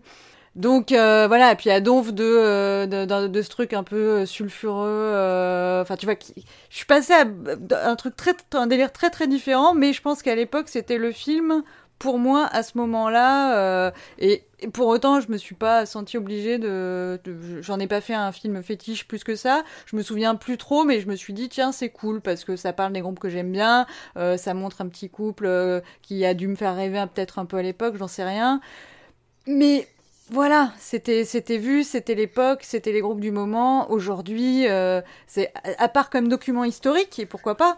Euh, bon voilà, moi ce qui m'en est resté, c'est effectivement euh, la passion pour la page Wikipédia qui liste les films avec des scènes de sexe non, sim- non simulées dans des films à caractère non pornographique, parce que euh, voilà, moi je, sais que j'ai essayé de m'intéresser pendant longtemps au porno, mais j'ai du mal. Et du coup, j'aime bien les films qui mélangent un peu les genres, comme on a pu avoir dans les années 70, vraiment cette, cette rencontre entre le cinéma mainstream et le cinéma porno avec des auteurs qui cherchaient, dans les deux sens, hein, les auteurs porno qui cherchaient un peu de la légitimité, et puis aussi euh, peut-être des auteurs euh, qui, qui allaient un peu euh, s'encanailler du côté du porno. Donc j'aime bien qu'on aille un petit peu, un petit peu brouiller les, pistes, mélanger le, ré- le réel et la fiction, parce qu'on l'avait déjà dit. Qui- que c'était un bon directeur d'acteur Winterbottom donc effectivement même sur les scènes de sexe simulées on a quand même souvent des scènes à part sur Code 46 mais on a quand même souvent des scènes des scènes de cul assez réussies parce que très bien jouées et du coup là, c'est un pas encore plus encore plus loin je l'ai pas revu, mais j'ai pas d'hostilité euh, pour pour le projet. Euh, je pense juste qu'il est ancré dans son époque, quoi. Totalement. Bah, au- au- au-delà de Chéreau, il y avait euh, aussi Brandoni, de Vincent Gallo, fameusement, Mm. mais qui est, qui est une planète à lui tout seul, hein, euh, dans, ce délire-là. Mais j'entends tout à fait ce que tu dis, mais par rapport justement au cinéma des années 70 que tu citais, qui était vraiment dans un moment culturel et qui essayait de le détourner, là, c'est... euh, C'est toc un peu, ouais, c'est ouais. gadget, enfin c'est ouais, ouais, Bah. Je sais pas, j'ai l'impression. A posteriori, avec à peu près 20 ans de recul, j'ai l'impression que oui, c'était on va faire les fous. Voilà. Oui, oui, je pense pas qu'ils étaient portés par une nécessité. Enfin voilà, non, mais c'est vraiment, c'est un film inrecuptible, hein, c'est ça. Enfin voilà, hmm. c'est le délire de l'époque. Euh, on... Voilà, il y avait, c'est un truc écume, mais effectivement, je pense pas qu'il y avait de. C'est pour ça que c'est en quelque sorte c'est jetable, c'est parce qu'il y avait pas d'âme. Euh, voilà, tu regardes Gorge profonde 50 ans plus tard, il y a des problèmes, euh, bien sûr qu'il y a des problèmes, mais je pense que ça, ça tient mieux la distance que que Nine Songs. Mais euh, ceux qui s'intéressent à l'année 2004, que régulièrement on recycle un peu des périodes, euh, sont invités à le regarder. Je pense que ils verront un délire, quoi. Délire de l'époque. Tout à fait. Ben, on passe à un de tes films préférés, L'arrivée de ma d'une de mes némésis. Non, en plus c'est pas vrai parce que j'ai de la tendresse pour lui. C'est euh, un, un, comédien qui s'appelle Rob Brydon et qu'on va revoir beaucoup en fait parce qu'il a formé un tandem avec euh, Steve Coogan euh, où ils vont. c'est la saga des films The Trip où ils vont tester des restos et bon, on, en reparlera. On en reparlera. C'est pas le sujet. Là le sujet c'est A Cock and Bull Story qui est une fausse adaptation ou en fait qui est une méta-œuvre et je pense que c'est là aussi peut-être que ça ça t'a aguiché, mais tu, tu si c'est le cas, sur le, fait que euh, adapter le, fameux roman euh, du XVIIIe siècle de Laurence Stern, Tristram Shandy, c'est une entreprise vouée à l'échec, parce que c'est une entreprise, bah, c'est un, une œuvre beaucoup trop foisonnante et euh, qu'il faut faire des coupes, et que même quand bien même dans ces coupes-là, l'adaptation est problématique, et donc c'est un film sur cette impossibilité-là avec Steve Coogan et Rob Brydon, du coup, comédien euh, anglais qui euh, que j'ai pris en grippe, hein, que j'ai pris en grippe et je, je sais qu'il est sympa et attachant et, euh, et tout ça et, et, aucune animosité et c'est irrationnel mais ouh là là là là là, là que je l'ai pris en grippe. C'est pas entièrement irrationnel. Il y, a, y a des trucs et c'est toujours un scénario de Frank Cottrell Boyce. C'est c'est intéressant cet adjectif que j'ai joué de ne plus dire. Mais je me cache derrière pour l'instant. Non, mais toi, tu, toi, tu l'aimes pas, ce film, disons-le, il faut discorder un moment. Non, Moi, je l'ai, je, je il m'énerve pas. Je l'ai adoré à l'époque, je l'ai revu plusieurs fois, je l'ai revu là pour l'émission, euh, je l'adore toujours. Après, bon, voilà, je replace dans le contexte, j'ai dû le voir à peu près à sa sortie, J'étais jeune, j'adorais la postmodernité, moi tous les trucs méta, j'étais à donf dès qu'il y avait un petit truc méta, un petit clin d'œil wink wink, j'étais comme une dingue, je trouvais ça génial, c'était le pic en plus ça dans la pop culture, entre 2005 et 2010 tu bouffais que du méta dans tous les sens. Bon, mais là c'est bien fait je trouve, c'est léger, y a, ça, ça bouge tout le temps, t'es toujours un peu surpris, ça te montre un peu le, je sais pas, un aspect du cinéma, puis quand tu crois que t'es dans un truc, il te remet une couche et tout. Moi, j'ai trouvé ça super, je trouve que Steve Coogan est top, je trouve que tous les acteurs sont, sont, sont cool, ça m'a intéressé, enfin, je sais pas, et à chaque fois que je le revois, alors Rob Brydon, oui, derrière, il faut faut peut-être pas aller trop loin dans The Trip parce que j'entends je, l'agacement. mais là, on a pile le bon, le bon dosage de Rob Brydon qui vient faire euh, ce contrepoint avec Steve Coogan. D'ailleurs, Steve Coogan, il est super agacé. Mais aussi, on se dit, ah, Steve Coogan, il est un peu con. Mais en même temps, on comprend juste un peu son agacement. Enfin, vraiment, la dynamique entre les deux fonctionne de ouf. Bon, j'ai regardé aussi quelques scènes coupées. C'était pas plus mal de les couper à un moment, mais en soi, euh, voilà, pour moi, The Trip, c'est un peu les scènes coupées de Cock and Bull Story. Titre français, tournage dans un jardin anglais pour ceux qui de le, de le trouver. Ça se trouve en, bibliothèque, ça se trouve, euh, ça se trouve dans, ma, dans, mes étagères aussi, si vous mmh. voulez euh, venir vous servir. Je trouve que c'est malin parce que, oui, effectivement, enfin, moi, ça peut-être ça m'intéresse plus de voir ça que de voir une adaptation. Et en plus, on sent la passion pour le bouquin, on sent l'intérêt, on sent, on sent aussi, voilà, le, tout l'humour avec Steve Coogan, enfin, le personnage de Steve Coogan que joue Steve Coogan parce que voilà c'est un peu ce genre de truc qu'il a pas lu euh, avec et puis le, le, le, couple avec sa femme qui fonctionne je trouve. Je trouve que tous les trucs qui ont l'air euh, bon qui on sait que c'est pas vraiment euh, Steve Coogan et sa femme et son jeune enfant mais en fait je trouve que ça marche que c'est que c'est naturaliste et du coup ouais non franchement j'achète tout enfin le, les les pauvres costumières qui sont maltraitées non je trouve que c'est un, un beau film sur le cinéma un beau film sur ce livre et puis voilà c'est fun. Après si vous êtes allergique euh, effectivement au, au méta la, au postmodernisme, bon, bah, déjà ne lisez pas le bouquin et puis euh, du coup ne voyez pas ce film. Mais sinon, je trouve que moi, il est super réussi.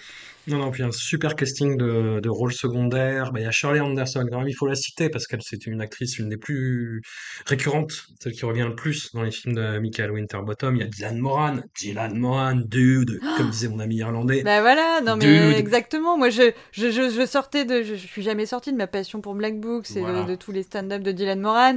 Euh, on le voit arriver, euh, il est full Dylan Moran avec euh, sa, perruque, sa, perruque, de côté et tout. C'est il est incroyable quoi, avec les blagues aussi où quand il est en personnage, enfin quand il est en hors de son personnage qui joue et qu'il est plus en pseudo Dylan Moran, les gens qui lui disent mais du coup tu bois combien de litres par jour, enfin voilà où on sait que c'est c'est la, la, la gaudriole de ce que les gens attendent d'eux et en même temps on joue là-dessus et, et il est super et quel bonheur, non? Quel bonheur. Non, non, c'était plus le côté course de fond, marathon. Euh, et euh, j'arrivais à ce film-là, je me disais, putain, c'est même pas la moitié, mais il faut continuer, il faut continuer, il faut continuer.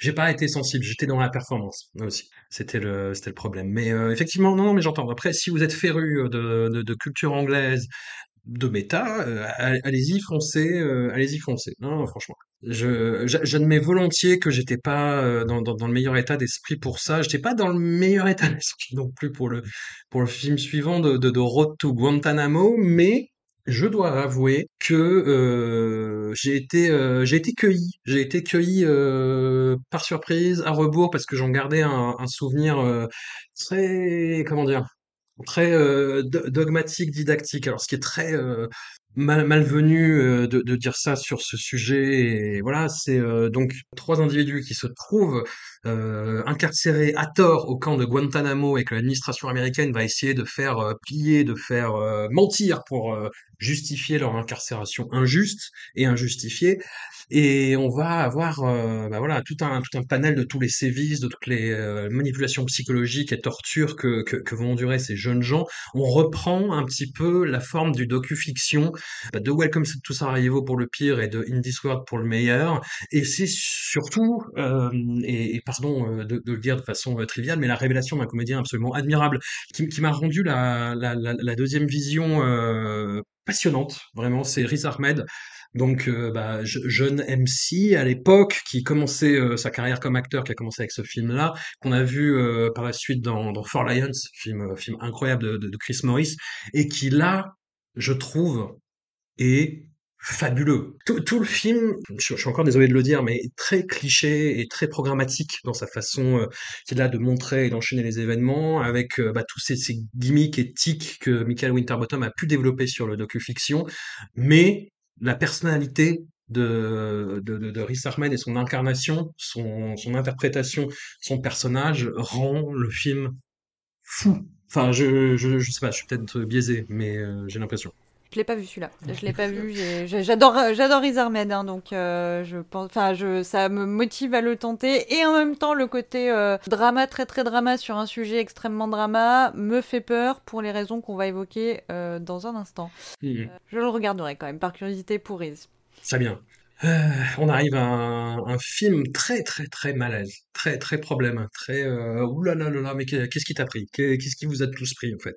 On arrive à A Mighty Earth, un film sur l'affaire Daniel Pearl, ce journaliste qui s'est fait euh, kidnapper par euh, Al-Qaïda et, décapité, et dont on suit la veuve qui est jouée, et c'est le, le, gros problème du film, par Angelina Jolie en, en simili blackface. Voilà, c'est un film qui est, oh là là, je, je sais même pas quoi commencer. Bah, déjà, j'ai dit un des problèmes, et ce problème, tu l'as en permanence. Hein, c'est dans chaque scène, tu te dis, oh putain, mais ah, mais pourquoi Pourquoi vous avez fait ça? Et, le film joue sur une espèce de pudeur anti-spectaculaire, tout en étant très cuculapraline, je trouve, qui, euh, enfin voilà, donc le, le, malaise était total. Je, je sais pas pour toi, mais... C'est même pas la blackface, moi, qui m'a le plus gêné. Parce que, alors, on te le dit quand on regarde un peu, parce que moi, moi aussi, j'ai regardé, j'ai demandé à mon moteur de recherche pourquoi. Pourquoi Mighty Heart Qu'est-ce qui s'est passé? Et donc, euh, on voit que la, la veuve, euh, donc, qui a écrit le bouquin, euh, voilà, la veuve rescapée, elle avait dit, oui, s'il y a un film sur cette histoire, je veux que ce soit elle qui avait demandé Angelina Jolie. Donc, bon. Euh, après, tu comprends, t'as un petit ego, tu te dis, alors, euh, moi je demande Jenny Slade perso, parce que voilà, j'ai un ego qui est quand même un petit peu mieux ajusté, mais évidemment, euh, quitte à avoir un biopic, tu te dis, ouais, je prends Angelina Jolie, pourquoi pas Angelina Jolie? Eh, c'est pas facile. On lui dit bon meuf, on va te mettre, on va te faire une permanente et tu vas devoir prendre un accent. Encore une fois, espéranto un peu hein, pendant tout le film. Bon, franchement, elle s'en sort pas si mal vu le, le, le, paquet merdeux qui lui était demandé. Mais euh, surtout, euh, alors voilà, exact. T'as mis le doigt dessus. Hein, T'as dit, euh, il y a une sorte de, enfin, ça se veut en retenue. En fait, parce que c'est l'héroïne qui est en retenue, notamment quand elle fait les, les conférences de mmh. presse et même qu'il y a deux trois commentaires, les gens disent, ah, on dirait pas que quand même et en même temps, le film lui-même n'est pas du tout dans la retenue. C'est-à-dire que tu prends une histoire tragique et il te chope par la nuque comme ça, il te serre très très fort, il te met le nez dedans, il te laisse comme ça, et toi t'es là, oh non, c'est bon, j'ai compris, s'il vous plaît, j'aimerais euh, remonter un peu à la surface et prendre de l'air. Il fait, non, non, tu vas regarder jusqu'au bout. Mais je suis pas Al-Qaïda, les gars, en fait. J'ai pas besoin, et en fait, ça me l'a fait sur à plusieurs reprises, euh, jusqu'au bout. Ça, c'est vraiment pour moi la veine, la veine drama de Winterbottom. alors, tu, peux appeler cucu, mais moi, j'ai trouvé ça vraiment indécent parce qu'il veut à tout prix qu'on ressente la souffrance euh, euh, dans les pires situations. Enfin voilà, la meuf enceinte euh, jusqu'aux yeux avec le petit couple, ils s'entendent trop bien. Le mec évidemment, il est parfait, c'est un journaliste intègre et tout. Ce que n'est pas Boris Johnson pour faire petit lien avec avec ton projet, ton grand projet. C'est pas qu'il faut pas parler de ces histoires, mais je sais pas, peut-être il faut trouver un angle. Enfin, faut réfléchir, mais tu peux pas juste prendre le pire de, de, de, tout et maintenir ton spectateur en asphyxie comme ça pour qu'il ressente à tout prix la souffrance. Enfin, je veux dire, il y a un côté euh, cathartique dans l'art, mais c'est pas juste pour qu'on. C'est pas vivre que c'est que la pire des souffrances, c'est avoir un goût euh, pour accepter que dans la vie, dans ta vie aussi, il va y avoir voilà de, de la mort, des séparations, des choses et tout, mais t'es pas obligé de tout ressentir de plein fouet à chaque fois. Et en fait, moi, à chaque fois, je l'ai ressenti vraiment violemment. Du coup, j'étais en train de sangloter tout en me disant, mais quel énorme connard. Et maintenant, les auditeurs me connaissent, ils savent que j'ai pas de problème à pleurer devant les films. Euh, voilà, un bon boli qui fait du bon drama. Euh, je, je, verse mes larmes, il n'y a pas de souci. Mais là, je me sentais sale. Je me sentais salie et je me sentais bah, alors pour le coup, c'est peut-être mal choisi parce que vu le sujet du film, mais je me sentais prise en otage un petit peu. Bon, je me suis pas sentie décapitée, mais euh, ah. non, non, mais enfin vraiment, j'ai, j'étais, j'ai fini le film, j'étais en colère contre tout le monde et j'étais même limite un petit peu en colère contre l'héroïne, ce qui était pas bon, pas l'idée, hein, priori tu te dis ah voilà, c'est un cœur vaillant la meuf est parfaite. Enfin, c'est un peu une hagiographie de cette meuf qui, euh, qui tient bon et qui jusqu'au bout ne sera pas. Euh, voilà. Et en gros, elle, elle, dit non, mais on va pas les laisser gagner, donc euh, je, je, continue à ouvrir mon cœur, à œuvrer pour, pour la vérité, machin. Et ben, j'étais un peu vénère contre elle, quoi. Je, je dirais pas jusqu'à dire que j'étais Team Al-Qaïda, parce que bon, faut pas pousser. Non, mais du coup, c'est pour te dire à quel point il a raté son truc, quoi. Parce que c'était trop. Parce que c'était trop, et je, je sais pas. voilà, bon, après, ça, me, ça demanderait. Euh, de, repenser vraiment complètement les, fondements même du, scénario et de l'histoire à raconter, mais. Ou alors c'est pas pour moi, c'est aussi possible et il n'y a pas de problème, vraiment il n'y a pas de problème. Mais, euh, mais là c'est vraiment la, la, veine, autant voilà, je te dis 24 euh, Hours et Cock and Bull Story, c'est du Nookie Core. Autant là, on est carrément sur, euh, sur quelque chose qui me hérisse le poil de ouf. Et c'est complètement euh, dingue de voir que la même personne est capable de faire des choses qui vont euh, voilà, me brosser dans le sens du poil et me, et me balancer un grand seau d'eau froide à la gueule. quoi. Ouais, et tu as mentionné Bollywood, c'est la deuxième fois que Michael Winterbottom, après Homme Poly dans Code 46, qu'on n'a pas cité par pudeur, qui fait appel à un comédien indie, en l'occurrence le, le regretté Irfan Khan. Oui. C'est super qui est super, mais euh, qui, a, qui, a, un rôle de merde, hein, qui a un rôle de, de responsable des services secrets, euh, enfin de, de, la police même pakistanaise, je sais plus, service secret, police pakistanaise, et qui va essayer de venir euh, bah, en renfort pour essayer de savoir euh, où est Daniel. Ouais, j'arrivais pas trop à savoir en regardant le film à quel point euh, ça a été vraiment basé sur des faits Ça me paraissait un peu martien que le man qui est censé être le chef de je sais pas quelle police soit aussi sur le terrain. Enfin, alors il doit y avoir des aspects un peu romancés, mais du coup c'est ça, c'est qu'en fait soit tu... Il veut raconter le réel et en même temps il veut faire un truc efficace et du coup il y a l'indécence dans l'alliance des deux. Euh, il faut qu'il choisisse son camp. Et là oui dans In hmm. This World voilà on était sur vraiment quelque chose d'assez proche du réel et euh, peu dramatisé. Il y a, du drame mais euh, c'était pas c'était pas rendu efficace pour voilà enfin c'était vraiment du drame parce que c'est la vie quoi. Et là là on est sur un sur un équilibre qui est un peu étrange. Là voilà les flics sont des héros et machin et tout. Je sais, je sais pas. Je, je, suis pas convaincue par ce Alors, garde de ton énervement pour Non, mais je te, je suivant. te rappelle qu'on finit par euh, This England euh, que j'ai que j'ai vu ce week-end, donc euh, je vais garder ma, ma colère pour ça hein, plutôt. Ah, mais il y en a plein, il y en a plein en plus. Oui, mais quand même, Genova, 2008, co-scénarisé euh, par euh, Michael et Laurence Correa. Film, je, je, j'avais tellement un énorme point d'interrogation au-dessus de la tête à la fin. Alors le principe, le principe, c'est euh, une famille qui est endeuillée par la, mort en accident de voiture euh, de la mère, et le père décide d'aller euh, bah, refaire sa vie avec ses deux filles. Il y en a une qui est adolescente, euh, quasi adulte, et l'autre qui est sur le point d'entrer dans l'adolescence et qui se sent coupable de, de la mort de sa Parce que pardon, mère. mais elle l'est. Enfin, c'est c'est- moi, c'est le problème que j'ai avec le film de base, c'est qu'elle l'est Oui, carrément, quoi. Et donc ils vont à Gênes, en Italie, euh, et c'est l'été, et ils vont à la plage, et euh, il y a des beaux Italiens et des belles Italiennes, et, euh, et ils vont à la plage, il y a Lemon Incest de, de Gainsbourg qui passe en bande-son, et j'ai fait, mais t'as eu quoi? Pourtant. Mais euh, où va ce film, et pourquoi? Et, euh, et waouh, ce film va tellement nulle part, et contre un mur en même temps, que c'est même pas fascinant, parce que c'est long, c'est un agrégat de, de, scènes absurde. C'est pas, c'est les films, c'est ça, on peut lui, lui, lui tenir euh, crédit pour ça. Ces films sont pas très longs, ils tournent généralement autour de l'heure et demie, là, c'est encore le cas. Mais, euh, mais, mais quoi? Mais pourquoi? Mais comment? Mais hein? Eh ben euh, ouais, j'ai pas de réponse à ça. Euh, je me suis posé aussi la même question parce que du coup non mais c'est pas un spoiler hein, parce que de toute façon tu veux spoiler quoi? Il y a pas d'histoire. Enfin il y a si euh, il y a il y a Oui, y a ce que oui, t'as oui, raconté mais c'est il y a pas de Pff, le suspense à la limite c'est ce qui va euh, coucher avec sa pote mais bon euh, voilà quoi. Enfin euh, déjà s'il couche pas avec sa fille bon je vous rassure il couche pas avec sa fille mais effectivement il y a quand même des moments où la la- la- l'adolescente alors qui certes, euh, tu nous la présentes comme quasi adulte, mais ça reste une ado euh, qui est quand même euh, globale. Alors, elle est canon, il n'y a pas de souci, mais je veux dire, elle est quand même un petit peu sexualisée par le. Ah, mais Non, je mais voulais rien. c'est pas toi que j'accuse. Oui, voilà, je voulais rien Mais, légitimer. mais euh, effectivement. Michael Winterbottom ne la, ne la filme pas comme une enfant, quoi. Il la filme quand même comme une, euh, une meuf canon, ce qui est un peu gênant parce que voilà, c'est quand même la fille de. Bon, il y a les Incest, voilà. Bref, il y a, y, a y a ce point d'interrogation là. Il y a, euh, il y a- pour moi, il y a l'énorme point d'interrogation de. euh, tu te dis, bon, tu nous présentes un accident dans l'intro où. euh, Suite à un jeu, donc c'est pas la fille a pas volontairement évidemment buté sa mère, mais effectivement suite à un jeu, elle fait un truc débile qui conduit à la mort de sa mère. Et donc du coup tu te dis bon, il y a quand même un sujet là, il y a quand même un enjeu.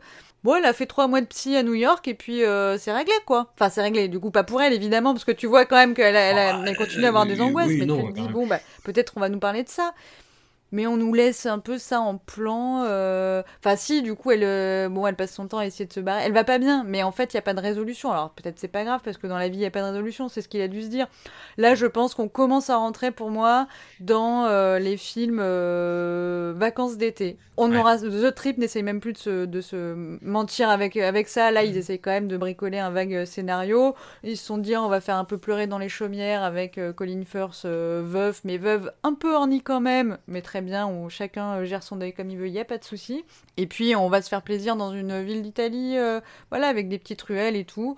Donc, ça, on voyage, c'est sympa. Ne faites pas attention aux personnages, ça ne va nulle part, ça n'a pas de sens.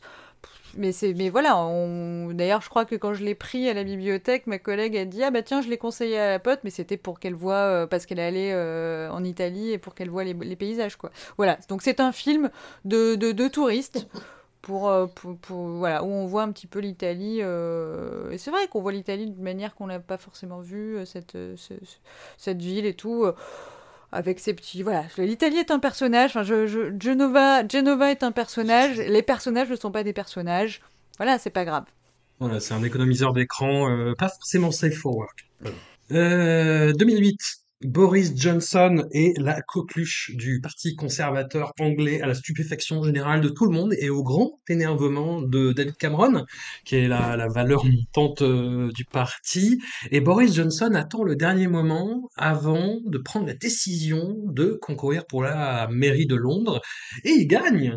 Et il gagne, et ça fait de lui une personnalité vraiment de premier plan parce que il était euh, trop populaire et trop atypique et trop malin à sa singulière façon pour monter en grade. Donc il avait été placardisé dans ce qu'on appelle au Royaume-Uni le Shadow Cabinet. Alors j'ai découvert le Shadow Cabinet, c'est en fait le, le, le parti de, de l'opposition, donc les Tories euh, à, à ce moment-là, qui font un espèce de contre-gouvernement avec chacun un poste de ministre. Ouais, mais je, je savais pas que c'était un placard, tu vois. Je pensais que c'était un vrai truc. En fait, il est, il est placardisé là-dedans parce que lui, il briguait euh, bah, des, des, des, des, euh, des responsabilités comme euh, affaires étrangères ou intérieures et on le met aux arts. Et c'est nul, les Ah ouais, arts.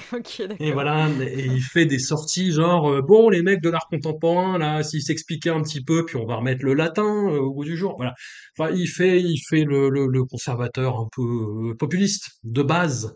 Voilà, il demande des comptes à, à Damien Hirst. Pourquoi pas? Non, Absolument, demander des comptes à Damien Hirst, mais il le fait de façon vraiment populiste, quoi.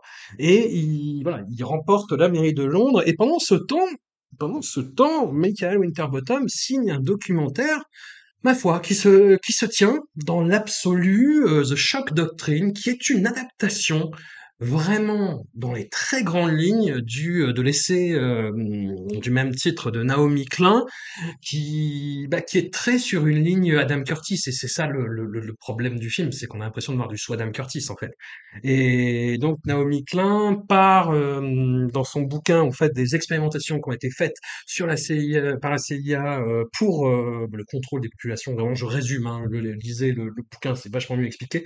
Et comment euh, par exemple, le Chili de, Pinochet et le renversement de Salvador Allende, euh, qui n'était pas à cause des extrêmes gauchistes qui faisaient du bruit, comme le prétend Jean-François Kahn, mais parce qu'il y a vraiment eu un coup d'État euh, qui a été soutenu euh, notamment euh, bah, par les Américains et lo- lo- logistiquement, financièrement et tout ce qu'on veut, et hum, comment la dictature de Pinochet a servi de test pour le capitalisme qui est actuellement euh, en cours dans le monde, le capitalisme du laisser-faire de, Milton Friedman. Et le, film reprend un petit peu ça avec des images d'archives, avec des interventions de Naomi Klein.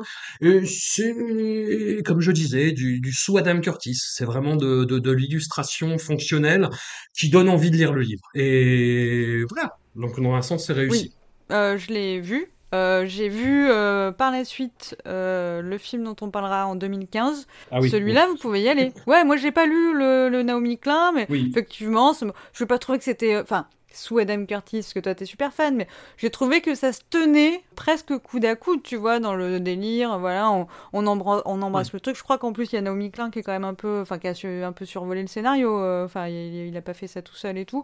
Et euh, non, je trouve que c'est intéressant, ça se tient, ça fait pe- penser à Adam Curtis, euh, mais c'est bien. Six ans plus tard, c'est pas la même limonade, mais ne spoilons pas. Voilà, vous pouvez aller, vous pouvez voir The Shock Doctrine, c'est sympa. Tout à fait. C'est sympa tout plein. En 2010, oh là, on arrive euh, à un film tendu, un film euh, compliqué à, à revoir aujourd'hui, sachant ce qu'on sait et voyons ce qu'on a vu. The Killer Inside Me, adaptation de Jim Thompson. Alors très étonnant parce qu'on revient à une facture cinématographique plus euh, conventionnelle, plus ostensiblement formelle, oserais-je dire. Voilà, on n'est plus dans les, bricolages, les, les saisies sur le vif. On est vraiment dans une matière euh, dramaturgique avec un gros ventre mou au milieu quand même, hein, faut le dire. Et où Casey Affleck joue le rôle le plus Casey Affleck de toute sa carrière. Il est terrifiant. Dans, dans, dans le rôle de ce shérif psychotique, euh, adepte euh, d'amour violent et plus sinon affinité, On n'est pas dans un rôle de composition, je pense. On peut mettre joue avec des guillemets. c'est oui, voilà, c'est ce que j'essaie de sous-entendre finement, n'est-ce pas? Et, non, le, le hum, comment dire, le, le film doit une partie de sa singularité à justement ces, ces bascules dans, dans la violence la plus euh, la, plus crue, vraiment, la, plus frontale, la plus répétitive, la plus... euh, C'est ça le problème, en fait, c'est que le film serait pas le même et n'aurait pas le même effet, entre guillemets, sans ces scènes-là, mais ces scènes-là, c'est je pense, mon biais de spectateur par rapport à, à tout ça, mais même à l'époque, moi, à l'époque, ça m'avait interrogé sur la complaisance, en fait, de ces scènes-là, quoi. Parce que, comme je disais, c'est filmé plein cadre avec... euh, Oui, mais est-ce que c'est complaisant ou est-ce que c'est une manière de justement rendre euh, présent la violence? En fait, peut-être que, et c'est là où ça, où ça en dit peut-être plus sur le spectateur que sur euh, Michael Winterbottom, qui là nous, nous semble un peu insaisissable avec euh, toutes ces directions et tout, c'est que il y a peut-être le même rapport, enfin là dans ce film-là avec la violence physique qu'il y a dans Mighty Heart sur la, la souffrance morale, affective, tu vois. Et ben autant dans Mighty Heart j'ai trouvé ça insupportable, autant là je trouve ça intéressant parce que je me dis bah oui ça nous confronte vraiment face à ce que ça veut dire de défoncer une meuf parce que tu l'entends dans les statistiques, tu, tu entends les coups, tu entends tu vois comment on arrive à, enfin comment quelqu'un meurt sous les coups, enfin tu vois. Et ben là il te le rend euh, présent et insupportable euh, ou ou toi tu trouves pas que c'est insupportable Peut-être que c'est parce que c'est présenté un ah, peu si, mais si quand même parce que on les on les sent défigurer, on sent le, le, truc. Du coup, j'ai trouvé que c'était intéressant à ce niveau-là parce que parce que voilà, tu peux pas euh, tu peux pas détourner le regard de ça. Donc voilà, peut-être que j'ai moins de, problèmes avec la violence physique. Enfin, c'est pas que ça me pose pas de problème, mais qu'en tout cas, j'ai pas trouvé ça euh, indécent. J'ai trouvé ça intéressant, alors que sur la souffrance morale, j'y arrive pas. Bon, euh, voilà. Après Jessica Alba, moi, je suis très fan. Elle est, elle est super. Euh. et effectivement, il y a ce truc un peu inquiétant tout du long et oui, tu te demandes pourquoi, pourquoi filmer ça, euh, quel est le projet. J'aurais pas envie de le revoir, mais j'ai pas trouvé ça insupportable en tout cas. C'est le problème aussi du marathon. Hein. C'est comme euh, tout à l'heure, euh, je parlais, de, de, Nine Songs ou, même d'autres films qui viendront après. Hein. C'est que voir autant de films sur un temps si, si resserré, c'est c'est piégeux, c'est très piégeux, surtout sur une œuvre aussi volatile, versatile et riche à sa façon. Et, pourtant, tu vois, dans ces adaptations de Thomas Hardy, il y a, il y a de ça, justement. Il y a de ce, de ce, j'avais parlé de mélodrame un, petit peu parce que c'est une exacerbation vraiment des, euh, des, sentiments et de l'émotion et euh, voilà de, de, prendre le, le, spectateur et de le secouer quoi vraiment mais hum, là ouais le, j'ai mal aussi du mal à, à séparer le hum, l'artiste de l'homme avec euh, Casey Affleck, qui est euh, qui est saisissant, hein, qui est euh, mon Dieu qui fait peur, mon Dieu qui fait peur ce thème-là. Est-ce qu'on passe à The Trip? Oui, donc moi j'ai vu que le premier, hein, mais, mais vas-y. Les, amateurs de The Trip ne m'en voudront pas de dire que c'est globalement toujours la même chose. C'est-à-dire, grosso modo, une, une forme de fiction avec les personnages de Steve Coogan et Rob Brydon plus ou moins repris tels qu'ils sont de Cock and Bull Story, c'est-à-dire des collègues, limite euh, rivaux, qui là se trouvent compagnons de route de, de, de façon euh, limite fortuite, grosso modo. C'est-à-dire que Steve Coogan doit faire euh, bah, un tour des, des pubs et, et restaurants, restaurants plutôt anglais, enfin des bonnes tables anglaises à travers le pays avec sa compagne. Sa compagne lui fait faux bon et il propose à Rob Brydon de l'accompagner pour euh, filmer ça, et c'est euh, bah, une série de, films, une série télé aussi, dont les films sont une espèce de condensé, et où bah, Steve Coogan et Rob Brydon, dans des hum, versions fictionnalisées d'eux-mêmes, avec ce, truc très que je croyais très français, mais qui en fait est assez répandu, de portrait de l'artiste en connard, euh, un, but de lui-même, et qui donc est une forme d'autocritique et de, projection du pire de soi-même à, travers l'écran. C'est très euh, très Guillaume Canet, très très Edouard Baird, très Guillaume Canet, un, mélange des deux en l'occurrence. Mais avec Steve Coogan et, Rob Brydon, donc c'est autre chose. Je disais que j'ai pris Rob Brydon en, en grippe parce qu'il y a un récurrent, ils vont, ils vont dans des restos, et Rob Brydon fait des imitations, et il fait toujours la même imitation. C'est-à-dire qu'en gros, il, il petisse le menton comme ça, il fait une voix un petit peu, un petit peu grave, et c'est aussi bien euh, Sean Connery que Michael Caine que, que, que Gordon Brown, quoi. Et les, Anglais adorent ces films. Les Anglais adorent ces films. Je sais que le deuxième, euh, c'est lequel? C'est euh, The Trip to Italy. Euh, ça a relancé les ventes de Alanis Morissette parce qu'ils écoutent un album de Alanis Morissette sur le trajet. Pour euh, The Trip to, to Italy, j'ai noté, je n'ai pas survécu à Six Cream pour euh, pour me taper ça. Oh. Mais hum, non, et voilà, ça repose beaucoup sur les sur, sur l'espèce d'alchimie antagoniste qui se crée entre Rob Brydon et Steve Coogan dans des impros que je trouve pas dingue. Ce truc de commisération et d'autocritique, ça me, ça me court sur le haricot euh, à force. Alors, au bout de quatre films, voilà. Je trouve qu'en plus, tu vois même pas trop la bouffe. Et ça, c'est quand même une majesté euh, assez ultime. T'as toujours un plan sur les cuistots euh, qui toujours de faire des, bonnes présentations. Et grosso modo, ils leur présentent les plats deux secondes et ils font un uh Puis ils goûtent une cuillère et ils font hmm, c'est bon.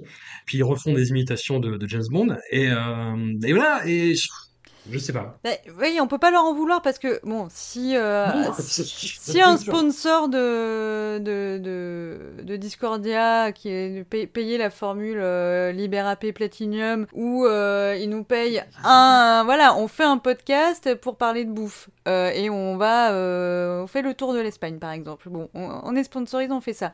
Bon, ni toi ni moi, on s'y connaît bien en bouffe, François, je crois. Non, Bon, on, ne saurait pas en parler.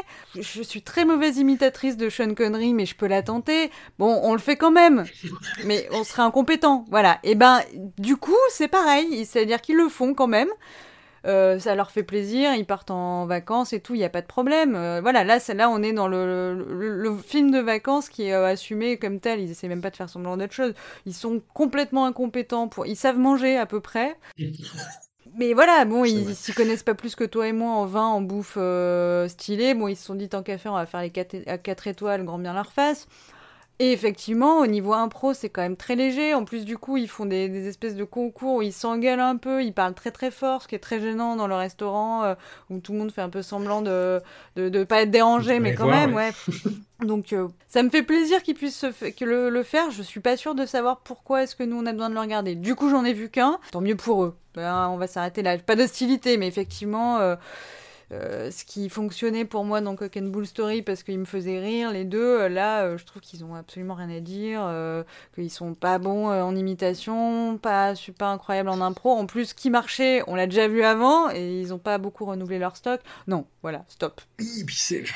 Ils, ils répètent, enfin, ils font du travail d'acteur, en fait. Ils font du travail d'acteur en live, c'est-à-dire qu'ils lancent une phrase et ils se l'approprient en la répétant euh, 10, 20 fois. Mais parce que les mecs, ils ont dû se dire, il y a un montage, et en fait, il y a pas de montage. C'est ça le problème. C'est qu'au montage, ils se sont dit, bon, il faut quand même qu'on fasse une heure et demie, parce que sinon, après, on tombe dans les moyens métrages, ça va être chiant pour la diffusion. Du coup, on va, on va, on va garder ce, ce, ce bout, alors que eux, effectivement, euh, bon, ils se disent, euh, ils vont garder le meilleur, et puis euh, ça aura du rythme. Non, ça, non, pas du tout. Il n'y a pas de rythme. Et, et ça cartonne, ça cartonne. Les Anglais adorent ça. Et je pense que bah, le premier The Trip et, et les autres, en fait, faut les voir dans une salle pleine d'anglais. Non, mais faut les vivre, enfin, tu et vois. à l'époque de leur faut sortie. les voir. Non, faut... Voilà. ouais, oui, ouais. Mais je pense que les gens, ils adorent ça parce que ça les fait rêver. Ils se disent, moi aussi, je suis nul, je pourrais faire ça, tu vois. Je ferais pas pire. Et ils ont raison. Hello, Mr. Bond. Hello, Mr. Bond. Hello, hello, hello, hello, hello. Va le, cher- le- va le chercher plus bas. Hello. Voilà. Franchement, appelez, appelez-nous Michael Winterbottom, appelle-nous, vas-y, on, le fait- on fait The Trip tout euh, où tu veux, on y va nous. On fait les bouchons, le The Trip tout bouchon nez. Ouais. Ça joue. Bon, il en est où, Boris? Il est, il est à la mairie de Londres. Il fait euh, un, un peu tout et n'importe quoi. Il fait une politique euh, de, de transport public qui a ses limites euh, dès qu'il commence à neiger un petit peu. Il est pas trop capable de gérer ça et c'est la merde. Toujours eurosceptique. Il encourage euh, la Grèce à sortir de l'Europe au moment où le FMI lui, tombe sur le rable. Il y a aussi des, des émeutes à Londres en, en 2011 et Boris, il est en vacances à ce moment-là et ça le fait chier de revenir. Donc il à revenir et euh, il improvise et euh, il essaye de faire ce qu'il avait fait à Liverpool en disant oh mais calmez-vous, eh les mecs, cool et, euh, et cette fois ça marche pas. Cette fois, ça marche pas et il s'enfonce un petit peu. Et cet enfoncement, ça atteint son pinacle avec cette image qui est restée fameuse. Je fais un peu de, fast forward, mais où euh, en il va y avoir les JO à Londres en, en 2012 et en fait, pour euh, fêter la première médaille anglaise à ces JO, Boris va sur une tyrolienne et il reste coincé. Te rappelles de cette image? Pas du tout, mais j'ai envie de la voir. Ah, c'est euh, quelque chose. Et, et bizarrement, et c'est ça qui rend fou, en fait, c'est-à-dire que Boris montre qu'il a qu'il a fait quand même un peu n'importe quoi. Alors, le bouquin que j'ai lu là, euh, il, oh ça va, il a fait quand même du bon boulot, il a fait ça, il a fait ça, il a fait il a fait ci, il a fait mi, mais euh, voilà, dans, dans, dans les faits, il a un mandat qui est qui est contestable et contesté. Et ce truc de tyrolienne, eh ben ça le rend sympathique. Mais je commence à voir euh, le, le lien entre euh, Boris Johnson et Michael Winterbottom que tu essaies péniblement de faire depuis une heure et quart. Euh, parce que tu vois, c'est un Oui. peu, voilà, The Trip, effectivement, on a lâché l'affaire, euh, c'est un peu nul, et du coup, ça rend sympathique. Parce que, tu vois, c'est typiquement ce qu'on n'a pas arrêté de nous expliquer en politique, genre les gens, ils veulent des gens proches du peuple, ils veulent pas des, des mecs qui sortent de grandes écoles, qui, tu vois, c'est- Mitterrand et c'est Sarkozy, tu vois, l'intellectuel, euh, voilà, ça marchait à une certaine époque parce que les gens, ils avaient besoin de se sentir l'idée par, euh, par quelqu'un qui aurait, euh, tu vois, qui se dirait, s'il est plus intelligent, il doit savoir mieux que nous. Et aujourd'hui, où la, théorie veut que, tu vois, on veut des, on veut des mecs avec qui on voudrait boire une bière. Bon, après, boire une bière avec Boris Johnson, je ne sais pas, j'en ai peut-être trop vu maintenant, mais, mais voilà, donc il y a un truc qui rend la, voilà, la médiocrité qui est un peu sympathique, quoi. J'aurais trop peur de le trouver sympa et de coucher avec lui et de m'en vouloir jusqu'à la fin de mes jours. Mais Alors, sympa, peut-être Peut-être, peut-être sympa. Sex sexy hmm. quand même. Il me sortirait une belle citation. Euh, ouais, mais est-ce que tu irais baisser ton, ta culotte parce qu'on t'a sorti une belle citation? Bien sûr, tu pourrais. Je, je, là, des fois. je, ne te, je, ne te, juge pas, François, il n'y a pas de problème. C'est pas grave, c'est pas grave. Revenons à, à, Michael Winterbottom. En 2011, il sort sa troisième adaptation de Thomas Hardy, Trishna, avec un parti pris, ma foi c'est-à-dire de, faire une version euh, postmoderne du récit en Inde avec Riz Ahmed, retour de Riz Ahmed, et qui est euh, absolument fabuleux en espèce de bourgeois toxique qui va essayer de, s'approprier euh, une, une, pauvre jeune fille, c'est l'amour et les forêts, mais en Inde, et avec en plus des, des, featuring de, de stars qu'on aime beaucoup. Euh, Anurag Kashyap et Kalki Kochlin qui étaient euh, qui étaient en, couple à l'époque et qui font une apparition dans leur propre rôle, donc des, euh, des quand même des, des stars de, de superstars voire même de, de, Bollywood. Et sur le un prolongement de la, du thème de la masculinité toxique, bah, qui parcourt son œuvre depuis quasiment ses débuts qui avait euh, vraiment atteint un zénith euh, horrible dans Killer Inside Me et qui là est de retour et je trouve ça, ça pas mal.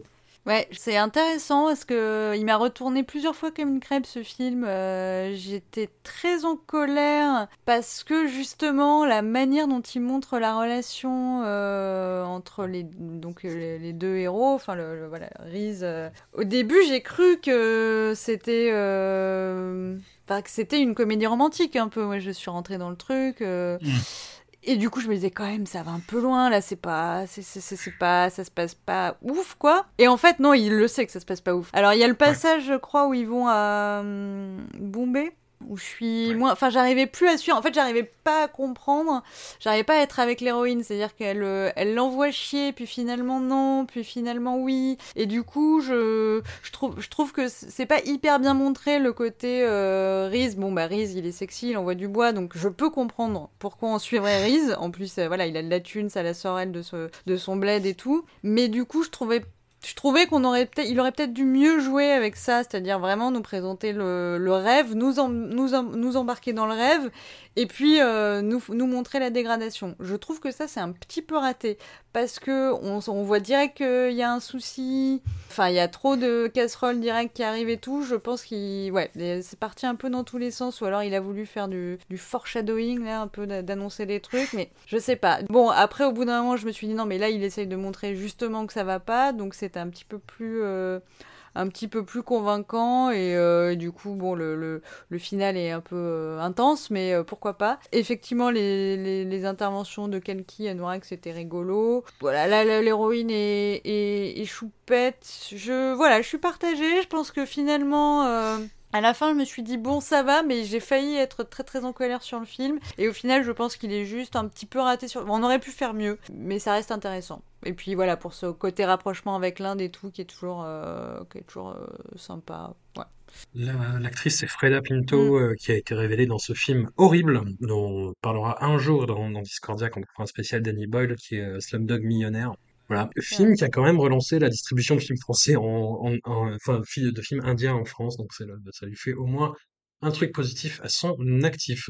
Très rapidement, Everyday, c'est le, le boyhood petit bras de, de Michael Winterbottom, un film tourné euh, ça et là sur euh, une demi-douzaine d'années, qui raconte la libération progressive d'un détenu joué par John Sim avec sa famille et sa femme jouée par Shirley Anderson, toujours Shirley Anderson qui est toujours super ici, John Sim est très bien aussi.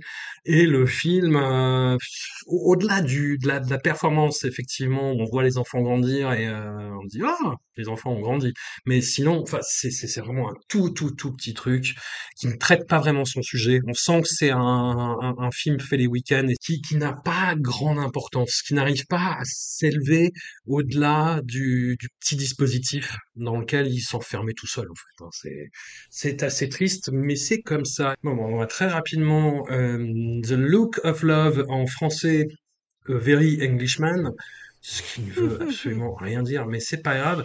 C'est un autre euh, biopic qui est interprété par euh, Steve Coogan, qui joue cette fois-ci un petit prince de, de Soho, enfin petit prince qui a quand même fait une bonne fortune dans les strip clubs, les revues érotiques, euh, avec un, un, un, partenariat aussi avec sa fille, ce qui est euh, voilà aussi perturbant que que vous pouvez le croire. Enfin bon, c'est pas Genova non plus, mais il y a, y, a, un côté voilà, sexe drogue rock and roll qui est euh, qui fonctionne plutôt pas mal, qui fonctionne plutôt pas mal. Steve Coogan est bon et c'est euh, c'est quand même un Larry Flint euh, au petit pied quoi. C'est quand même sympathique, mais voilà, j'ai pas m'énerver non plus là-dessus.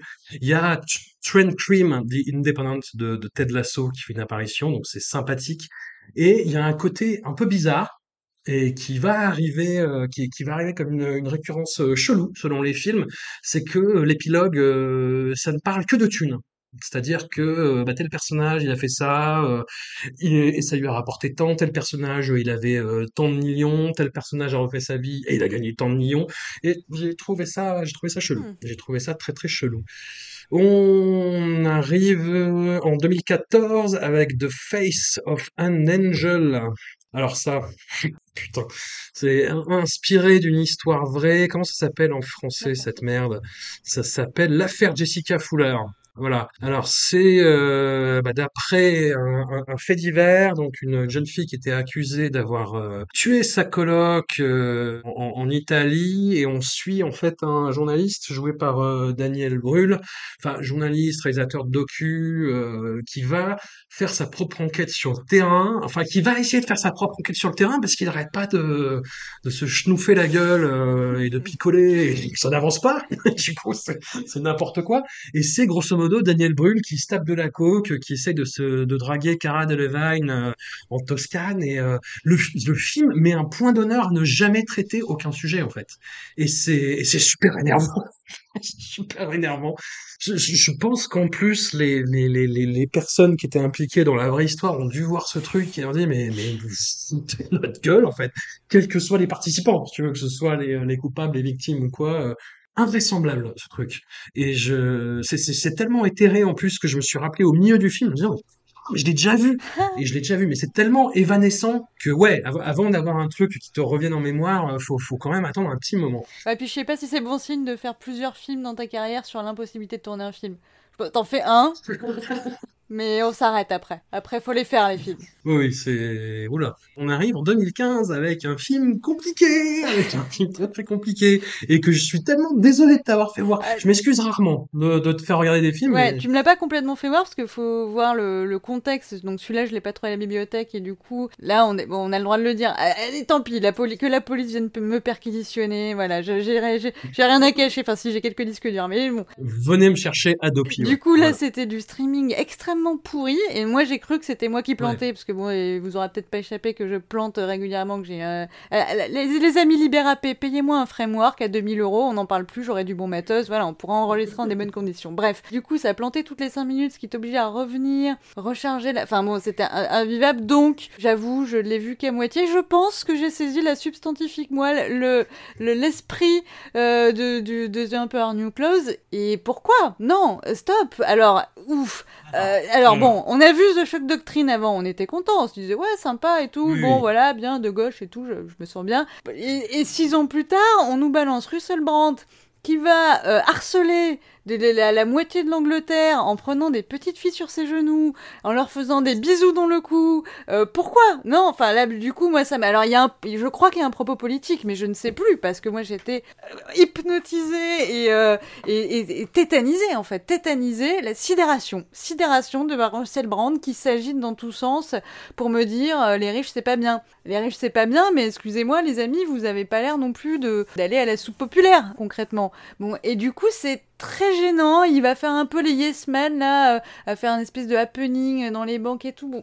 Je me dis, est-ce que le cœur est au bon endroit? Et en fait, je suis même pas sûre. Je, c'est-à-dire que je, c'était plus gênant et du coup j'ai pas, enfin tu vois, The Shock Doctrine, je me dis, euh, ouais, je comprends un peu mieux le monde et tout. Là, c'était impossible de se concentrer sur le, le, fond quand la forme était aussi. Euh, alors je pense qu'il s'est dit je vais faire quelque chose de plus pop parce que comme ça ça aura plus d'impact sur les classes populaires. Mais à la limite peut-être que c'est plus dans The Trip, dans la série des The Trip. Si ça marche auprès des Anglais comme tu me le dis François, Bon bah autour autour d'un dîner 4 étoiles entre deux coquilles Saint-Jacques, peut-être un petit euh, un petit laïus sur la lutte des classes serait plus efficace que Russell Brand euh, qui va voir euh, les Anglais de classe populaire pour leur dire ah là là vous avez pas d'argent mais ça a l'air très difficile vous êtes obligé de travailler ou là là mais comment vous faites Non c'est c'est voilà. Je pense que je pense qu'il y a des gens qui pourraient porter plainte des personnages du film qui pourraient se dire non mais en fait la petite fille là Là, on est en 2015, donc dans 5 ans, à mon avis, elle porte plainte. Hein contre d'ailleurs, les parents étaient à moitié consentants. Euh, non, mais franchement. Oui, oui, oui, ils font non à moitié pour rigoler. Et de Russell Brand, j'en parlais euh, il y a de ça deux semaines dans le dernier épisode consacré à, Nicolas Cage. C'est un comédien britannique qui a une carrière complètement fucked up qu'on va mettre en parallèle avec celle de Michael Winterbottom et Boris Johnson. C'est surtout l'ex-mari de, de, Katy Perry, principalement. Après, il a une oui, carrière. voilà, qui est, il est surtout connu internationalement pour ça.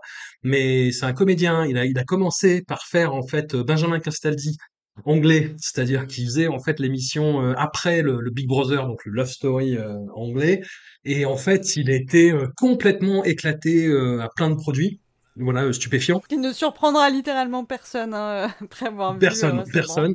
Et en fait, moi j'aimais bien Russell Brand parce qu'il a joué dans Getting to the Grip, American Trip en, français, qui est un film que j'aime beaucoup, que j'ai peur de revoir parce que je suis sûr qu'il y a plein de trucs qu'on m'a vieilli, mais c'est pas grave. C'était 2010, fallait être là et il jouait, où il jouait une rockstar et euh, où les, les chansons de merde qu'il chantait étaient très drôles. Enfin, j'aime beaucoup ce film. Et j'ai lu sa bio qui s'appelait My Bookie Book et qui était très, euh, qui était très touchante. Et puis c'est devenu une star internationale. J'ai lu son deuxième bouquin qui se finit par sa rencontre avec Katy Perry où il est devenu riche et, euh, waouh, et waouh, le tournant qu'a pris cet homme, où il racontait bah, ses, ses, galères, ses débuts, sa famille. Et puis le deuxième bouquin, My Bookie Book 2, c'est alors là j'étais dans l'avion avec Kenny West et je lui dis mais ouais, mais tu sais, mais ouais. Mais tu vois. Et c'est que des trucs comme ça. Tu vois, c'est les stand-uppers qui deviennent riches et qui n'ont plus rien à dire après. Hein. Peut-être que le sujet du film qui n'a pas eu lieu, hein, euh, ça aurait dû être ça, parce que finalement, plutôt que d'aller se dire ah mais Russell Brand il est d'extraction populaire, donc il va aller euh, taper des grandes claques dans le dos à tous les prolos qui croisent euh, dans, sur, dans la rue et on va dire que ça fait un docu, peut-être que c'était plus intéressant de voir justement à quel point l'argent a empoisonné l'esprit de, de, ce garçon, euh, l'a complètement, euh, enfin tu vois, genre couper des réalités de, de, de, ce que ça peut être. Enfin tu vois, c'était peut-être quitte à faire un truc avec Russell Brand, autant faire un truc sur, sur voilà, bah, Started from the bottom et Now, We're Where, pour. Pardon, citer avec un accent que j'ai un petit peu exagéré là, mais voilà. Non, ça va, ça va. Tu vois, enfin, que du coup, il a vécu le grand rêve euh, capitaliste et on en est rendu où finalement? On en est rendu à de toute façon, euh, il son, sa, boussole morale lui dit bien qu'il y a un problème et il fait un docu de merde. ça ne va pas ça ne va pas. Et peut-être qu'il y avait un sujet. Je dis pas, je dis pas qu'il faut pas du tout faire des choses avec Russell Brand, même si bon, moi j'ai pas envie de les voir, mais euh, pourquoi pas? Mais mais c'était pas ça le film qu'il fallait faire avec lui c'est j'ai encore mis que c'était un docu post Adam Curtis dans mes notes mais bah, après t'as beaucoup de ça parce qu'il y, y, a beaucoup non mais là, là on, ne, on ne cite pas Adam Curtis pour ça non non, non, non, mais il y a beaucoup d'acharnement sur Thatcher et Reagan, comme dans les films d'Adam Curtis. C'est euh, Russell Brand qui va haranguer des banquiers, qui va euh, compatir avec des pauvres, qui fait des blagues de merde, et on te balance une avalanche de chiffres scandaleux. On t'en balance tellement en fait que t'en retiens aucun. Et c'est ça le truc, tu dis oh putain, oh putain, oh putain, t'as une montée, puis à la fin tout s'est annulé en fait. Mais le propos, il est peu ou prou le même que celui de The Shock Doctrine, sauf que c'est The Shock Doctrine pour euh, les énormes neuneux quoi. Ouais, non, là c'est vraiment The Shock Doctrine, mais qui prend les gens pour des cons. Oui, c'est pour ça que effectivement tu retrouves des éléments parce que c'est toujours les mêmes éléments et que oui, les riches c'est pas bien, évidemment. Enfin, je, tu vois, on est au courant quoi. Mais qui va regarder mmh. Enfin, tu vois, si c'est pour, si c'est faire un film pop pour les pauvres, pour leur dire les riches c'est pas bien encore une fois, c'était pas la bonne manière, mais du coup, enfin, tu vois, qui, à qui ça s'adresse, pourquoi, enfin, encore, si c'est un film pour les riches, pour qu'ils voient Russell Brand et qu'ils voient, euh, ah oui, c'est difficile d'être pauvre, bah, je sais pas, je, je comprends pas pour qui c'est, je comprends pas ce que, pourquoi, je n'en ai vu que la moitié, peut-être ça s'arrange à la fin, je ne sais pas. Non, mm. franchement, non. C'est, il y a un épisode de South Park où il y a Bono de U2 et il y a une scène où Bono de U2 euh, est en Afrique et il y a des petits enfants africains en train de mourir de faim et il regarde et fait yeah yeah yeah, Et ben c'est ça en film en fait pendant pendant une heure et demie, deux heures. Du côté de Boris Johnson, on arrive au Brexit, on est en 2016, donc il mène complètement la campagne pour que le Royaume-Uni sorte de l'Europe sur un énorme mensonge c'est-à-dire bah, qui a été euh, personnalisé en plus par un bus qui circulait euh, à travers Londres et même euh, à, travers l'Angleterre, où il y avait marqué on file 375 millions à l'Europe chaque semaine, filons ça au NHS, donc la, sécurité sociale anglaise. C'est un chiffre qu'il a, sorti de son cul avec une addition complètement aléatoire, et ce pognon, il n'a jamais été récupéré, et c'est ce que la crise Covid a, démontré dans l'absolu. Donc il remporte quand même, enfin, il a beaucoup incarné le, visage du Brexit. Il y avait euh, Nigel Farage, il y avait Dominic Cummings, euh, etc., qui sont d'autres politiciens qui, qui, ont une importance euh, moindre ou on va le voir dans la suite quand même un petit peu sévère dans le futur du Royaume-Uni mais c'est vraiment le visage du Brexit mais il est trahi par le camp conservateur et c'est Theresa May qui est nommée au, poste de, de, de, Premier ministre à sa place, il est quand même nommé aux affaires étrangères où il fait absolument mais n'importe quoi. Vous voyez Macron, euh, la politique internationale, bah, c'est Boris Johnson. C'est, euh, voilà, on, est, on est à un niveau en termes de politique internationale et de diplomatie internationale qui est quand même euh, spectaculaire ces derniers temps. J'espère que chacun aura apprécié. On arrive en 2018 avec un film, je sais pas si tu l'as vu, qui s'appelle The Wedding Guest avec Dev Patel. Non, Dieu sait que j'aime beaucoup les cheveux de Dev Patel, malheureusement je ne l'ai pas. Ah, qui sont fabuleux.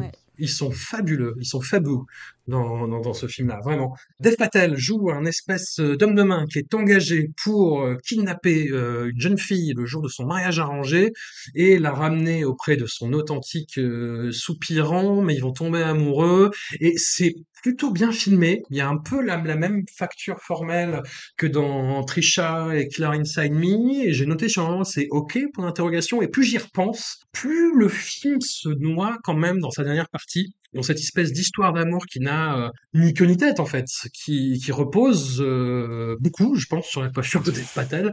À, sa décharge, beaucoup de choses peuvent reposer sur cette coiffure. Mais si seulement l'Europe tenait sur la, la, coiffure de Dev Patel, mais tout irait tellement mieux en fait. Boris Johnson devient Premier ministre à la fin des années 2010. Et, euh, et c'est le début, c'est le début de la Zumba. C'est le début de la Zumba. Il fait moins de conneries qu'en étant euh, ministre des Affaires étrangères, bizarrement. Mais les conneries vont arriver avec la, crise sanitaire qui arrive euh, un an et demi après.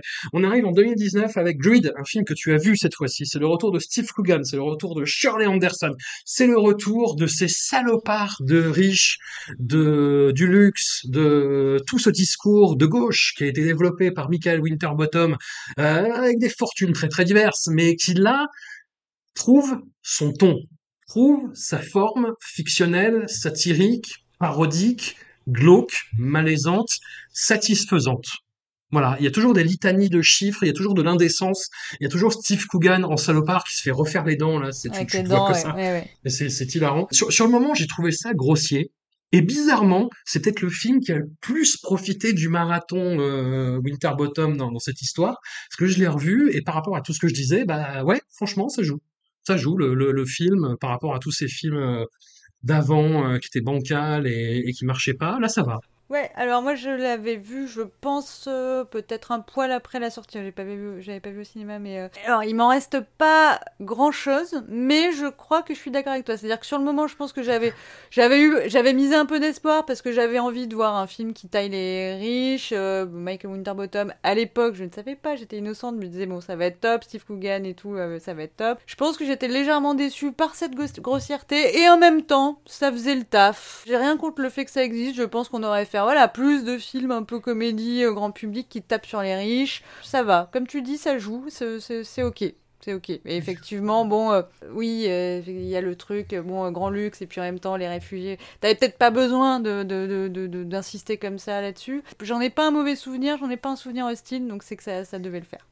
En, même temps, il tourne the, Trip to Greece, cette fois-ci, où le côté euh, bah, marasme social, euh, les réfugiés qu'on voit dans Greece sont, sont pas du tout euh, abordés, en fait. C'est vraiment, c'est même pas en toile de fond, en fait. C'est, ils sont vraiment dans leur truc, et en plus, The Trip to Greece, ça se finit par un drame euh, personnel pour euh, Steve Coogan qui est obligé de, de quitter l'aventure, comme on dit dans l'univers de la, la Real TV. Et ça finit sur un solo de Rob Brydon euh, qui se la donne sur la plage avec sa femme. Et euh, hmm. c'est peut-être le film de trop après l'Italie, l'Angleterre et, et l'Espagne, la Le Grèce. film, de, non. le film de trop, tu dis ça depuis The Trip, hein, je te rappelle. Mais alors du coup, bah, donc moi évidemment, hein, vu que je ne suis pas payée pour ça et que je t'aime beaucoup, mais que voilà, tu m'avais pas obligée, je n'ai pas regardé hein, tous les autres clips, mais je trouve ça étonnant d'avoir à ce point si peu de, de, conscience de, de, ce que tu es en train de faire, enfin tu vois, de recul un peu. euh, ne serait-ce que pour faire semblant de dire voilà on, voit le décalage qu'il peut y avoir entre un propos comme Guide et, et ce qu'on fait où on fait la tournée des trucs. Enfin je je sais pas. Je trouve ça étonnant de, de, de naïveté quelque part par rapport à ce qu'il nous a montré euh, avant je... Ah, il le fait, il le fait dans Grid, vraiment. Hein. Enfin, le, le truc Ouais. se passe en Grèce, il y a des réfugiés, il tourne à peu près sur la même plage en plus, il me semble, hein, euh, si je dis pas de bêtises. Et, donc tu penses que euh, The Trip ils ont vraiment dé- déconnecté le cerveau Oui, voilà. se- c'est du du fan service à ce stade euh. C'est Ouais. du Coogan slash Brydon porn et le tac parfait, ne cherchez plus. Et, et voilà, non, c'est c'est Grid qui s'occupe de ça, quoi, carrément. Bon, on, on arrive euh, à la fin de, ah la de, ce, de ce Ah, podcast euh, épique. Et comme je le disais avant, Boris Johnson, en fait, se prend la crise Covid euh, dans la gueule, il se fait rouler dessus par la crise Covid, il sous-estime la menace, il la gère très mal, il tombe malade, il a une, une forme assez vénère du virus, et il est rattrapé derrière par les scandales ben, de, gestion de la crise, et puis de, laisser aller total par rapport aux consignes et par rapport au, respect de son cabinet, et, euh, voilà les fêtes qui sont faites au, au 10 Downing Street, Dominic Cummings qui va à la campagne euh, pour décompresser, voilà. Et en 2022 sort une mini-série qui s'appelle This England qui parle de ça, qui parle justement de la gestion euh, de la crise sanitaire par Boris Johnson et son gouvernement. Boris Johnson est joué par Kenneth Branagh. Kenneth Branagh qui est noyé sous le maquillage. C'est-à-dire, dans sa performance, il tient la voix si particulière de Boris Johnson. Mais alors, le reste, c'est, euh, je t'ai- dit, et je- bon, franchement, je plaisantais même pas. On dirait le guignol de l'info de Boris Johnson, en fait. Oui, oui, non, c'est vrai que euh, il est, enfin, il y a tout. Alors, il y a une certaine, mo- certains moments où ils arrivent à capter les yeux, mais il y a certains moments où il était tellement sous le maquillage, il y a juste des trous, quoi. Enfin, il est, il Ouais. est enfoncé dans le truc, limite, il appelle à l'aide. Enfin, ça, c'est. Du coup, t'as quand même euh, le temps de t'y faire, parce que bon, on s'habitue à tout. Hein, c'est la. Si c'est bien quelque chose que le Covid nous a appris, c'est que voilà, l'être humain est doté d'une plasticité, euh, de, capacité d'adaptation impressionnante, mais ça te, ça quand même euh, perturbe euh, la, bonne première moitié de la série quand même, hein, de, de voir ce, ce pantin, euh, ouais, oui c'est ça, ce pantin, enfin ce costume, euh, ouais, on dirait un masque sur le, visage. la, perruque est très bien faite. Enfin, je veux pas critiquer non plus les gens qui ont bossé, qui ont sans doute passé des heures à essayer de grimer Kenneth Branagh pour qu'il soit ressemblant, mais il y avait peut-être un coup à jouer à se dire bon bah tant pis, on le fait pas ressembler de ouf, ou alors on prend un acteur qui ressemble déjà beaucoup, mais peut-être que là il y a, y y a une tentative de, naturalisme qui était pas euh, bon voilà qui était pas très heureuse, Euh, mais la, per- la perruque est bien et puis voilà c'est pas contre les acteurs ni contre les maquilleuses qui ont sans doute fait euh, de leur mieux. Et alors, le problème, par rapport à tout ce que j'ai essayé de faire monter en sauce, hein, tel, tel, tel une mayonnaise podcastique euh, cet épisode interminable, cet épisode interminable, composé d'une trentaine de films, enfin c'est absurde, c'est grotesque, mais merci aux contributeurs Libérapé quand même euh, qui, qui, qui nous a offert cet épisode, parce que c'est intéressant tout de même. Épisode tourné sur un mois, euh, qui nous a épuisé quatre box. euh, non, non, attends, faut, faut quand même que les gens, les gens, il faut que les gens sachent, euh, ça les Ah intéresse. ouais, mais eh, vous plaignez du son, mais le montage, plus virtuose qu'il n'en est. Effectivement. Effectivement. Non, non, non, il y a eu, il y a eu une malédiction sur la, la première partie de ce podcast jusqu'à code 46, si vous voulez. S'il y a un ripage à ce niveau-là, mais euh, et non, oui, ce que j'ai essayé de faire monter en sauce, donc, c'est que Boris Johnson, c'est quand même un personnage d'une compétence relative, de un opportuniste qui pisse dans le sens du vent, mais qui s'en sort toujours en étant bizarrement à moitié honnête et à moitié sympathique et en admettant ses erreurs et en disant ouais, mais je suis comme ça. C'est on a tous euh, en Europe un politicien qui est mais impardonnable et insauvable et on se dit ah c'est lui, c'est lui. Et en France on a que ça quasiment et, et mais là c'est Boris Johnson quoi et c'est ça qui est terrifiant quelque part, c'est que Michael Winterbottom a un sujet en or. Après, il réalise pas tous les épisodes, mais il les coécrit tous. Et c'est que il a un sujet en or, il a un personnage en or, et il tombe dans le putain de même panneau que tous ses camarades euh, de, la presse, de la politique et, et des arts britanniques c'est il en fait euh, un personnage sympathique où toutes ces casseroles que je mentionnais sont reléguées euh, dans des cauchemars en noir et blanc euh, qui sont qui sont grotesques. Mais le reste du temps c'est quelqu'un qui est plutôt qui est plutôt bon pied bon oeil qui est sympathique avec sa femme qui attend un enfant voilà. Qui est, très malade voilà. Et, et, toute la faute de la gestion de la crise Covid est imputée alors pas aux pauvres, parce que c'est une belle saloperie lui aussi, mais à Dominic Cummings, voilà, qui est, qui est donc l'homme euh, derrière le, le scandale euh, Cambridge Analytica euh, pour le Brexit tout du moins. C'est lui qui a, qui a donc voilà, qui s'est servi de toutes ces données et qui, qui les a manipulées et utilisées pour que les choses avancent dans son sens, c'est-à-dire le Brexit, et qui s'est retrouvé au cabinet de Boris Johnson. Et c'est lui qui prend tout sur la gueule parce que il va dans sa maison de campagne à deux ou trois moments et qu'il est hautain et désagréable avec tout le monde. Voilà. Et Boris Johnson est sympathique à côté de ça.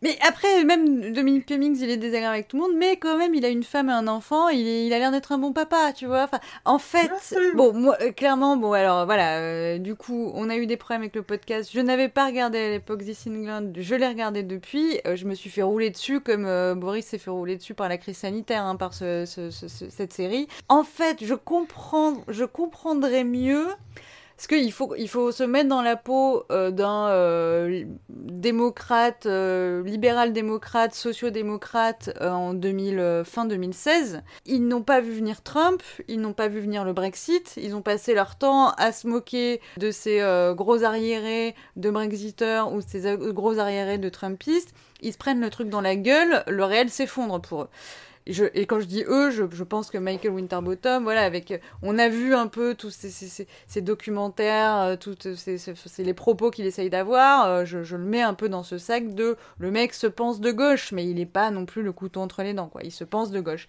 Et donc je me dis bon, en sortie de Brexit, en sortie de d'élection de, Trump, ton monde s'est écroulé, tu te dis ah là tout est à revoir, euh, tu, tu refais le film, t'essayes de comprendre et tu te dis en fait il va falloir de la nuance, on est passé à côté d'un truc, qu'est-ce qu'on n'a pas vu et du coup là tu te dis je vais humaniser, tu vois, je vais, je vais effectivement peut-être euh, essayer de mieux comprendre les deux côtés parce que visiblement j'étais dans ma bulle et tout. Bon, moi, c'est pas une position que je. Enfin, je trouve ça bien d'essayer de plus comprendre euh, les classes populaires et qu'est-ce qui a pu motiver le vote Brexit et qu'est-ce qui a pu motiver le vote Trump.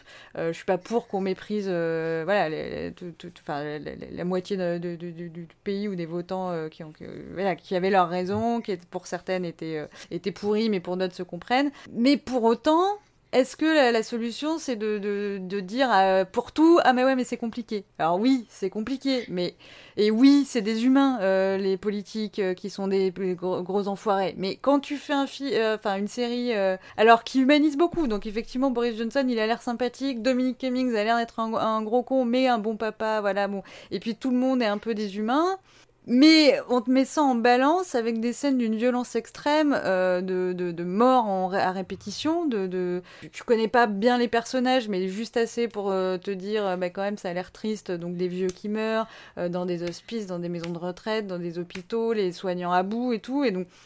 donc alors pas documentaire, hein, du coup ça vraiment refilmé, mais de manière assez, je trouve, réaliste, quoi.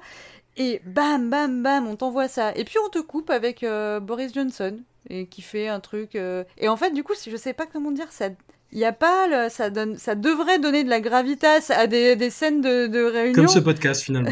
non mais tu devrais te dire ah mais quels enfoirés euh, de, de, de prendre des décisions comme ça où tu sens qu'ils naviguent un peu à vue, qu'ils se disent, euh, ils, se, ils, se, concentrent par exemple sur le nombre de tests juste parce que c'est un effet de com. Donc tu te dis bah c'est un scandale parce qu'il y a des vraies réalités à côté et Sauf que c'est désamorcé parce que tu passes beaucoup de temps à voir Boris Johnson faire des citations qui, du latin, qui du grec, qui du Shakespeare parce qu'il est en train d'écrire son bouquin. Et du coup, tout est, tout, tout est désamorcé et en même temps, il te fait subir cette torture émotionnelle. Enfin, moi, je, te dis, là, encore une fois, comme dans Mighty Heart, j'étais en larmes dans la plupart des épisodes parce que, bon, bah voilà, c'est des petits vieux qui meurent, c'est ultra triste. Et en même temps, je me disais, mais quel enfoiré, tu vois. C'est pas du tout. Enfin, je crois pas qu'il rende justice à cette, cette histoire. Déjà, le projet de base, ça s'appelle Les années Boris Johnson. Mais en fait, tu parles pas de ça, tu parles de la crise Covid. Donc pourquoi t'appelles ça Les années Boris Johnson? Après, tu parles, tu fais This England. Mais en fait, encore une fois, c'est pas. Enfin, le, le, projet de base et ce qui est donné n'est pas ça. En plus, déjà parler de politique anglaise quand t'es pas Armando Iannucci, bon ben, je suis désolée. Enfin, je sais que vous en avez parlé en plus euh, il y a pas longtemps dans euh, un des derniers épisodes de Discordia euh, avec ta, ta camarade. voilà, The Sick of It, In the Loop, c'est quand même des monuments. Enfin, c'est difficile de, de, faire abstraction que ça existait. Et ben putain, Armando Iannucci, il a le talent et la verve et la cruauté d'être à la hauteur de ce que ça peut être que la politique de ces enfoirés, quoi. Et tu passes de ça à rien, là, rien. Enfin, je veux dire, euh, c'est du vent. C'est comme, euh, voilà, comme exactement comme quand euh, Boris Johnson, qui a l'air d'être. Moi, je suis désolée, c'est pour ça que je dis, je, je baisserai pas ma culotte après avoir vu ça.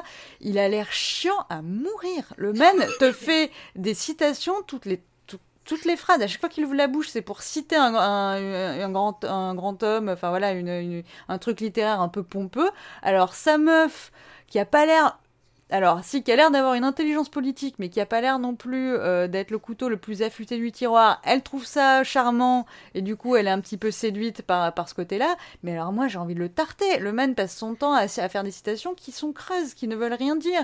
Mais sauf qu'il le dit avec un air pénétré, un accent euh, anglais euh, intense, et du coup, tu te dis, ah, il a dû dire quelque chose d'intelligent. Mais, mais pas à moi, Boris, pas à moi. Donc, du coup, c'est ça, cette série. Elle est victime de cet effet Bojo, où elle a l'air de dire un truc important parce qu'il y a des petits vieux qui meurent et que quand même on voit le système de santé et que ça a l'air dur. Et en fait, elle dit rien. Et c'est, d'autant plus indécent, là encore une fois, je ressors ce mot, que du coup, elle s'attaque quand même à des sujets, enfin, avec, euh, des sujets qui sont graves. Il y a des, enfin, voilà, je sais pas, il y a des, des, des, humains qui sont vraiment morts, et du coup, elle essaye de montrer ça, et en même temps, elle te montre rien, et, et, et tu peux pas faire ça, en fait. Tu peux pas aller sur des terrains qui sont aussi importants, et à ce point-là, euh, merder. Enfin, le cœur au bon endroit, ça suffit pas. Et là, je suis même, encore une fois, je suis même pas sûre que le cœur il soit au bon endroit parce que il a, il a l'air. Euh, enfin, tous les morts sont quasiment anonymes. Tu t'es pas. Euh, alors oui, c'est pour la quantité. J'entends bien que c'est pour nous faire euh, sentir l'explosion du système de santé, mais c'était un projet en soi. Fallait faire un documentaire où fallait parler de ça, mais tu mets pas ça en parallèle avec. Ou alors, enfin voilà, il faut que ça soit cruel. Je sais pas, pardon, je tourne en boucle, mais j'essaye de comprendre ce qui va pas, mais il y a vraiment, il y a rien qui, a, qui allait là, dans ce projet. Hein. Ce qui, ce qui m'a rendu fou, en plus, c'est que c'est plus ou moins comme ça que je, te l'ai vendu entre guillemets, c'est que euh, la mini-série fait six épisodes et c'est que dans le sixième que tu commences à avoir un point de vue. T'as parlé de point de vue, mais il y en a. Alors si, parce qu'il y a un man qui dit il faut quand même défendre le service public. Enfin, tu sens qu'il y a des personnages qui portent un peu une parole plus saine que ce qui a été porté jusqu'à présent. Mais de là à parler de point de vue. Non. Euh, non. mais où tu sors de cette routine que tu disais, en fait. C'est-à-dire les allers-retours entre euh, Bojo euh, qui fait ses citations, sa vie perso, la maladie, et la gestion de la, la crise par le personnel hospitalier. Et ce qui a montré la crise Covid, notamment au Royaume-Uni, et, sûrement de façon pire dans d'autres pays, mais ça a montré à quel point le, le, le système, le NHS, ne fonctionnait mal en fait. Et là, on te montre ça sous un jour, et je suis désolé de la comparaison, mais c'est moi, c'est ce qui m'est venu en regardant le film. J'ai vu un film qui s'appelle Chinese Doctors, qui date de 2021, qui est un pur film de propagande chinois, réalisé par Andrew Lowe, euh, qui a fait Infernal Affairs et euh, qui maintenant fait des films de propagande, et qui montrait de façon pour le moins audacieuse comment la crise à Wuhan avait été euh, très habilement traitée par le personnel hospitalier et par sa résilience, et, et c'est filmé de la même façon, en fait. C'est structuré de la même façon, et c'est montré de la même façon. C'est, après, t'as pas 36 000 points de vue que tu peux avoir sur, euh, sur ce genre d'événement, mais là, c'est la même chose, en fait. C'est, euh, ah, la résilience, on est content, euh, les gens sortent dans la rue et applaudissent, voilà. Dans le dernier, je parle de point de vue parce que tu as un semblant de colère. t'as un semblant de, de, de bascule et de sortie de cette euh, routine-là, en fait, de cette monstration et de, de, de ce cercle vicieux qui ne finit jamais. Et t'as un semblant de colère, sauf que le semblant de colère, il est incarné par Boris Johnson. Et euh, quoi de gueuler, mec, en fait, tu vois. Enfin, euh, je, je sais pas, ça, ça, ça m'a rendu fou. Ouais, c'est compliqué parce que je, enfin, je, je- pense pas que c'est moi qui projette. Je pense quand même qu'il y avait une, une sorte de critique quand même parce que tu vois les gens qui, tu, vois les gens qui critiquent, qui disent ah mais c'est parce que le gouvernement il est nul, c'est pour ça qu'il nous dit on change les protocoles. T'es avec hein, les soignants même s'ils sont pas forcément tous euh, individualisés, mais donc je pense qu'il y a une critique, mais c'est vrai que euh, c'est pour ça que moi, pour moi, je, je vois ça comme le cerveau euh, brisé de, du, du sociodémocrate post 2016, c'est-à-dire le mec qui se dit surtout il faut de la nuance quoi. Surtout both Hmm. sides, euh, surtout euh, il y a du il y a du vrai des deux côtés. euh, Enfin, je sais pas. Il s'est dit, il, il dit que surtout il voulait éviter la caricature et du coup il il s'est loupé quoi. Enfin, je pense, hein, je, je, je pense. En tout cas, je l'ai je compris comme ça. Alors peut-être que lui. euh, il, Ils le disent à un raisons, moment. mais- ils disent, euh, mais vous savez, la situation dans laquelle euh, sont les hôpitaux en ce moment, c'est parce qu'on a fait des économies et qu'on n'a pas voulu, euh, qu'on n'a pas voulu financer le- les hôpitaux, le NHS, euh, etc. Ils le, ils le disent. C'est là. Voilà.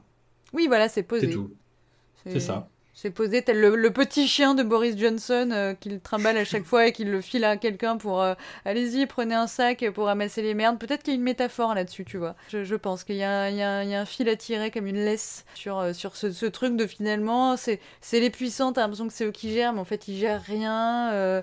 mais voilà, on est balancé tel des, tel, tel des petits chihuahuas euh, au gré de, de, de, de, la vie, des stocks, de- des experts, de- je sais pas. Euh, en tout cas, c'est ouais, non, bien, bien raté. Hein. Et, en même, et en même temps, voilà, je me- je me- je m'en voulais parce que je me disais, ouais, mais c'est une histoire super importante. Enfin, tu vois, la, la sécu, les soignants, ce qu'ils ont vécu. Moi, j'étais pépouse dans mon jardin à faire mes étirements, à toucher euh, le bout de mes pieds avec mes mains. J'étais toute contente. J'ai fait une pompe, tu vois, au bout de deux mois. Je me suis dit, ouais, tu vois, je m'en voulais en regardant ce truc. Je me suis dit, ouais, je suis quand même, je me suis super protégée. J'ai pas du tout vu, euh, tu vois, enfin, j'ai pas du tout essayé de, me connecter à la gravité de la situation et de, et de ce qui se passait, tu vois. Enfin, et du coup, tu te remets ce truc un peu traumatique dans, le, dans la, tête. ça, aurait pu, ça, ça aurait pu être intéressant pédagogiquement, tu vois. Mais je trouve que, ouais, non, c'est loupé, quoi. S'il après les moments de, de- où il serre plein de mains, alors que tu sais que tu- toi tu sais que le virus est en train de circuler, qu'ils sont graves à la bourre sur les estimations et tout, parce que ah oui, on l'a pas dit, mais il faut qu'il arrête, Michael, les- d'écrire des trucs sur l'écran. Arrête de faire des petits effets sonores. Arrête. Si tu veux écrire un livre, écris un livre. Prends ta petite machine à écrire, fais tic tic tic, mais stop euh, les écritures sur l'écran là, c'est très chiant. Et du coup voilà, bon, il nous fait le compte euh, et là tu vois Boris Johnson qui n'arrête pas.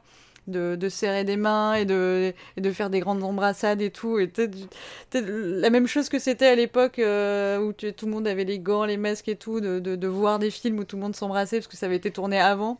Et ben là, c'est pareil, c'est vraiment le truc ultra stressant. euh. Voilà, bon, il y avait, il y avait un truc à jouer, hein, juste, euh, ouais, je pense que il a pas, il a pas, il, aurait dû foncer, il aurait dû être plus, plus impitoyable. Je pense pas qu'il y a besoin de d'humaniser. Enfin, je pense pas qu'on on s'en fout que, que que ça soit des bons papas ou des mauvais papas ou. T'as t'as parlé des scènes de rêve, euh, François? Je me Oui. souviens plus. Ouais. Oui, oui, on- c'est là, c'est là où sortent ces casseroles euh, en noir et blanc. Bah, euh, ouais, voilà, où là, du coup, t'es dans le. ton- Mais ce sont ces casseroles, mais en même temps, t'as l'impression que c'est ces trucs de famille et tout. Enfin, que c'est- c'est c'est- c'est la manière dont il est hanté à titre personnel, mais on dirait une parodie. En fait, tu te dis, mais pourquoi il me fout? J'ai l'impression d'avoir vu ça dans les trucs de détournement, mais là, c'est fait au premier degré, en mode on est sur une plage, en noir et blanc, et euh, et t'as toute sa famille qui le regarde en lui, en lui faisant des reproches et tout. Mais tu fais, mais c'est. c'est- qu'est-ce- On est où là? Enfin, tu vois, quel était le. Là encore, enfin, quelqu'un aurait dû lui dire. euh, non, pourquoi? Enfin, pourquoi faire quoi? Ça n'apporte littéralement rien. Enfin, là, pour le coup, euh... à part tu comprends qu'il a un peu de la fièvre et qu'il dort mal. Bon, voilà. Je pense qu'il y avait un moyen de, de raccourci de le montrer, quoi. Voilà, j'ai envie de voir euh, peut-être ça, mais fait par Armando Iannucci et on repart à zéro et on oublie euh, tout ce qui vient de se passer et, et là peut-être. Si, sinon, euh, c'est pas, c'est pas, c'est pas ce sujet-là, mais euh, il y a, il y en a un, un film qui a été produit sur le Brexit qui s'appelle The Uncivil War avec euh, Benedict Cumberbatch avec une, une postiche euh, qui joue Dominic Cummings et euh, Boris Johnson est vraiment relégué au second plan. On montre que Dominic Cummings c'est le mastermind du Brexit et que Boris Johnson en fait c'est qu'un espèce de clown dedans euh, qui fait le con dans son bus. Et... Oui, mais quand, enfin tu vois, quand bien même quoi. Enfin après là c'est ce qu'il montre aussi plus ou moins, mais quand, en fait c'est pas parce que tu fais le clown et que et que t'es pas en train de manipuler de la data toutes les cinq minutes que t'es pas que t'es pas responsable en fait. Enfin tu vois genre, enfin je m'en fous. Tu sais, enfin tu sais où tu vas, tu sais ce que tu, enfin tu sais comment tu vas, juste tu bosses pas. Bon, ok, ça peut-être c'est respectable, mm. mais euh, mais bon, enfin, il n'y a pas à l'excuser parce que euh, parce qu'il est mal peigné en fait. D'ailleurs, tu le vois un peu à un moment, il dit ouais non, pas les, tous les touchez pas les cheveux. Ça fait partie de son de son game. Hein. Euh, je veux dire, je vais avoir une mèche en l'air et, et, ils vont me mm. trouver sympathique comme ça. Mais mais ça c'est pas, enfin c'est pas une excuse pour moi. C'est c'est pas ça le rend pas euh, sympathique, ça le rend euh, exactement ce qu'il est, quoi. C'est-à-dire responsable et il sait très bien ce qu'il fait, quoi. C'est ce que le, une des rares concessions que, que le bouquin de Andrew Gimson admet sur le personnage de Boris Johnson, c'est qu'il est très euh, dans cette mise en scène-là, en fait. Il veut arriver dépenaillé, il va sortir un bout de, de sa chemise, de son pantalon avant d'arriver quelque part. Il arrive toujours à la bourre, et euh, suant euh, parce qu'il se déplace beaucoup à vélo et il fait il fait limite exprès en fait. Mais oui, mais dans une espèce de position. Euh, j'ai pas envie de dire ça parce que ça ça sera encore une fois le rendre sympathique. Mais Costanza quand il est dans son taf qu'il a rien à faire et qu'il dit euh, pour avoir l'air euh, affairé, tu prends toujours un des dossiers sous le bras et tu souffles très fort en marchant vite dans les couloirs c'est ce niveau-là. Enfin, je veux dire, voilà. Sauf que Costanza, on lui demande pas de, de, de, de diriger un pays, et heureusement. Moi, j'aime beaucoup Costanza, mais voilà. Enfin, euh, c'est c'est pareil. C'est Boris Johnson qui ferait chroniqueur. Alors, tu peux être, tu peux avoir une influence très néfaste, mais dire euh, éditorialiste de merde dans un torchon. Euh, bon, bah voilà, il fait son taf. Il est peut-être un peu euh, nuisible, mais c'est quand même pas la même chose aujourd'hui, tu vois. Enfin, aujourd'hui, hier, disons pas les mêmes responsabilités et du coup c'est pas la même c'est pas la même culpabilité quoi. Oui, parce qu'en plus il va te sortir des trucs très populistes. C'est il, est borderline Robert Ménard en fait. Hein. C'est-à-dire avec ce, bah, ce passif de, de, journaliste et puis avec euh, un petit peu le, le, même genre de politique, euh, très dans une forme d'agite-propre conservatrice. Remercions le ciel que Robert Ménard ne soit pas du tout sympathique. Ça nous sauve au moins de ça. C'est ça. Oh bon, après, tu sais, il y en a toujours un qui le trouvent sympathique. Si vous voulez creuser le sujet Boris Johnson, j'avoue que j'ai pas trouvé beaucoup de sources en français, voire euh, pas, du tout en fait, à part quelques modules, des interviews, des articles à droite à gauche.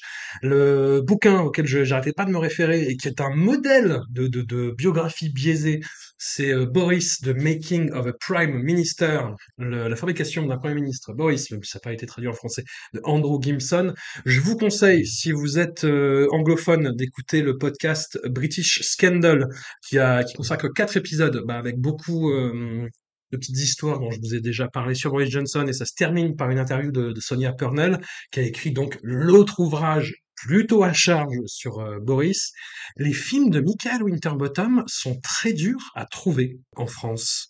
C'est bizarre. Sur les dix, ceux qu'il a fait sur les dix dernières années, même pas tous se trouvent, tu vois. Il y en a quelques-uns qui sont sortis, euh, mais même pas la plupart en support physique. Euh, L'affaire Jessica Fuller, bizarrement, alors que c'est quand même pas ouf. De Killer Inside Me, je sais qu'il est sorti euh, mm. en format physique. Tu dois en avoir deux, trois sur les principales plateformes de, de visionnage, mais globalement, ça a été assez compliqué de, de, trouver tous les films.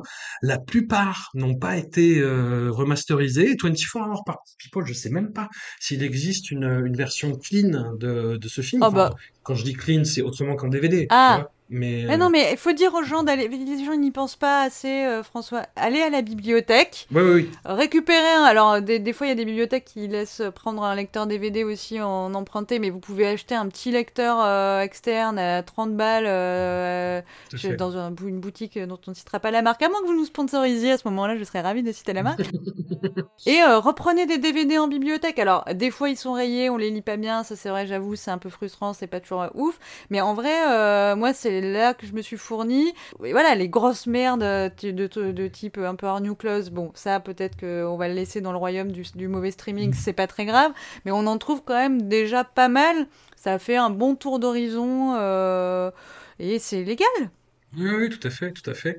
Après, tu vois, 24 Hour Party People, je, regardais là, le, pas, il y a des Blu-ray, mais c'est de, de l'import, quoi. T'as pas de, en, en France, t'as que le DVD. Qui est sorti. Et le DVD, il est quasi, euh, il est quasi épuisé, quoi. Ah bah il est chez moi. Bah sinon vous, voilà, vous, vous passez à la maison, on boit le café, il y a pas de problème, voilà. Voilà, voilà. Bah, fais- faisons comme ça. Faisons comme ça. Non, non, mais effectivement, t'as raison. Allez, allez, euh, allez en bibliothèque, empruntez euh, des films en DVD, du coup, parce que c'est comme sur ce support-là que vous les trouvez, et encore pas tous. Mais, mais en tout cas, euh, c'était, euh, ma foi, un panorama euh, foisonnant, un petit peu usant, nerveusement, mais.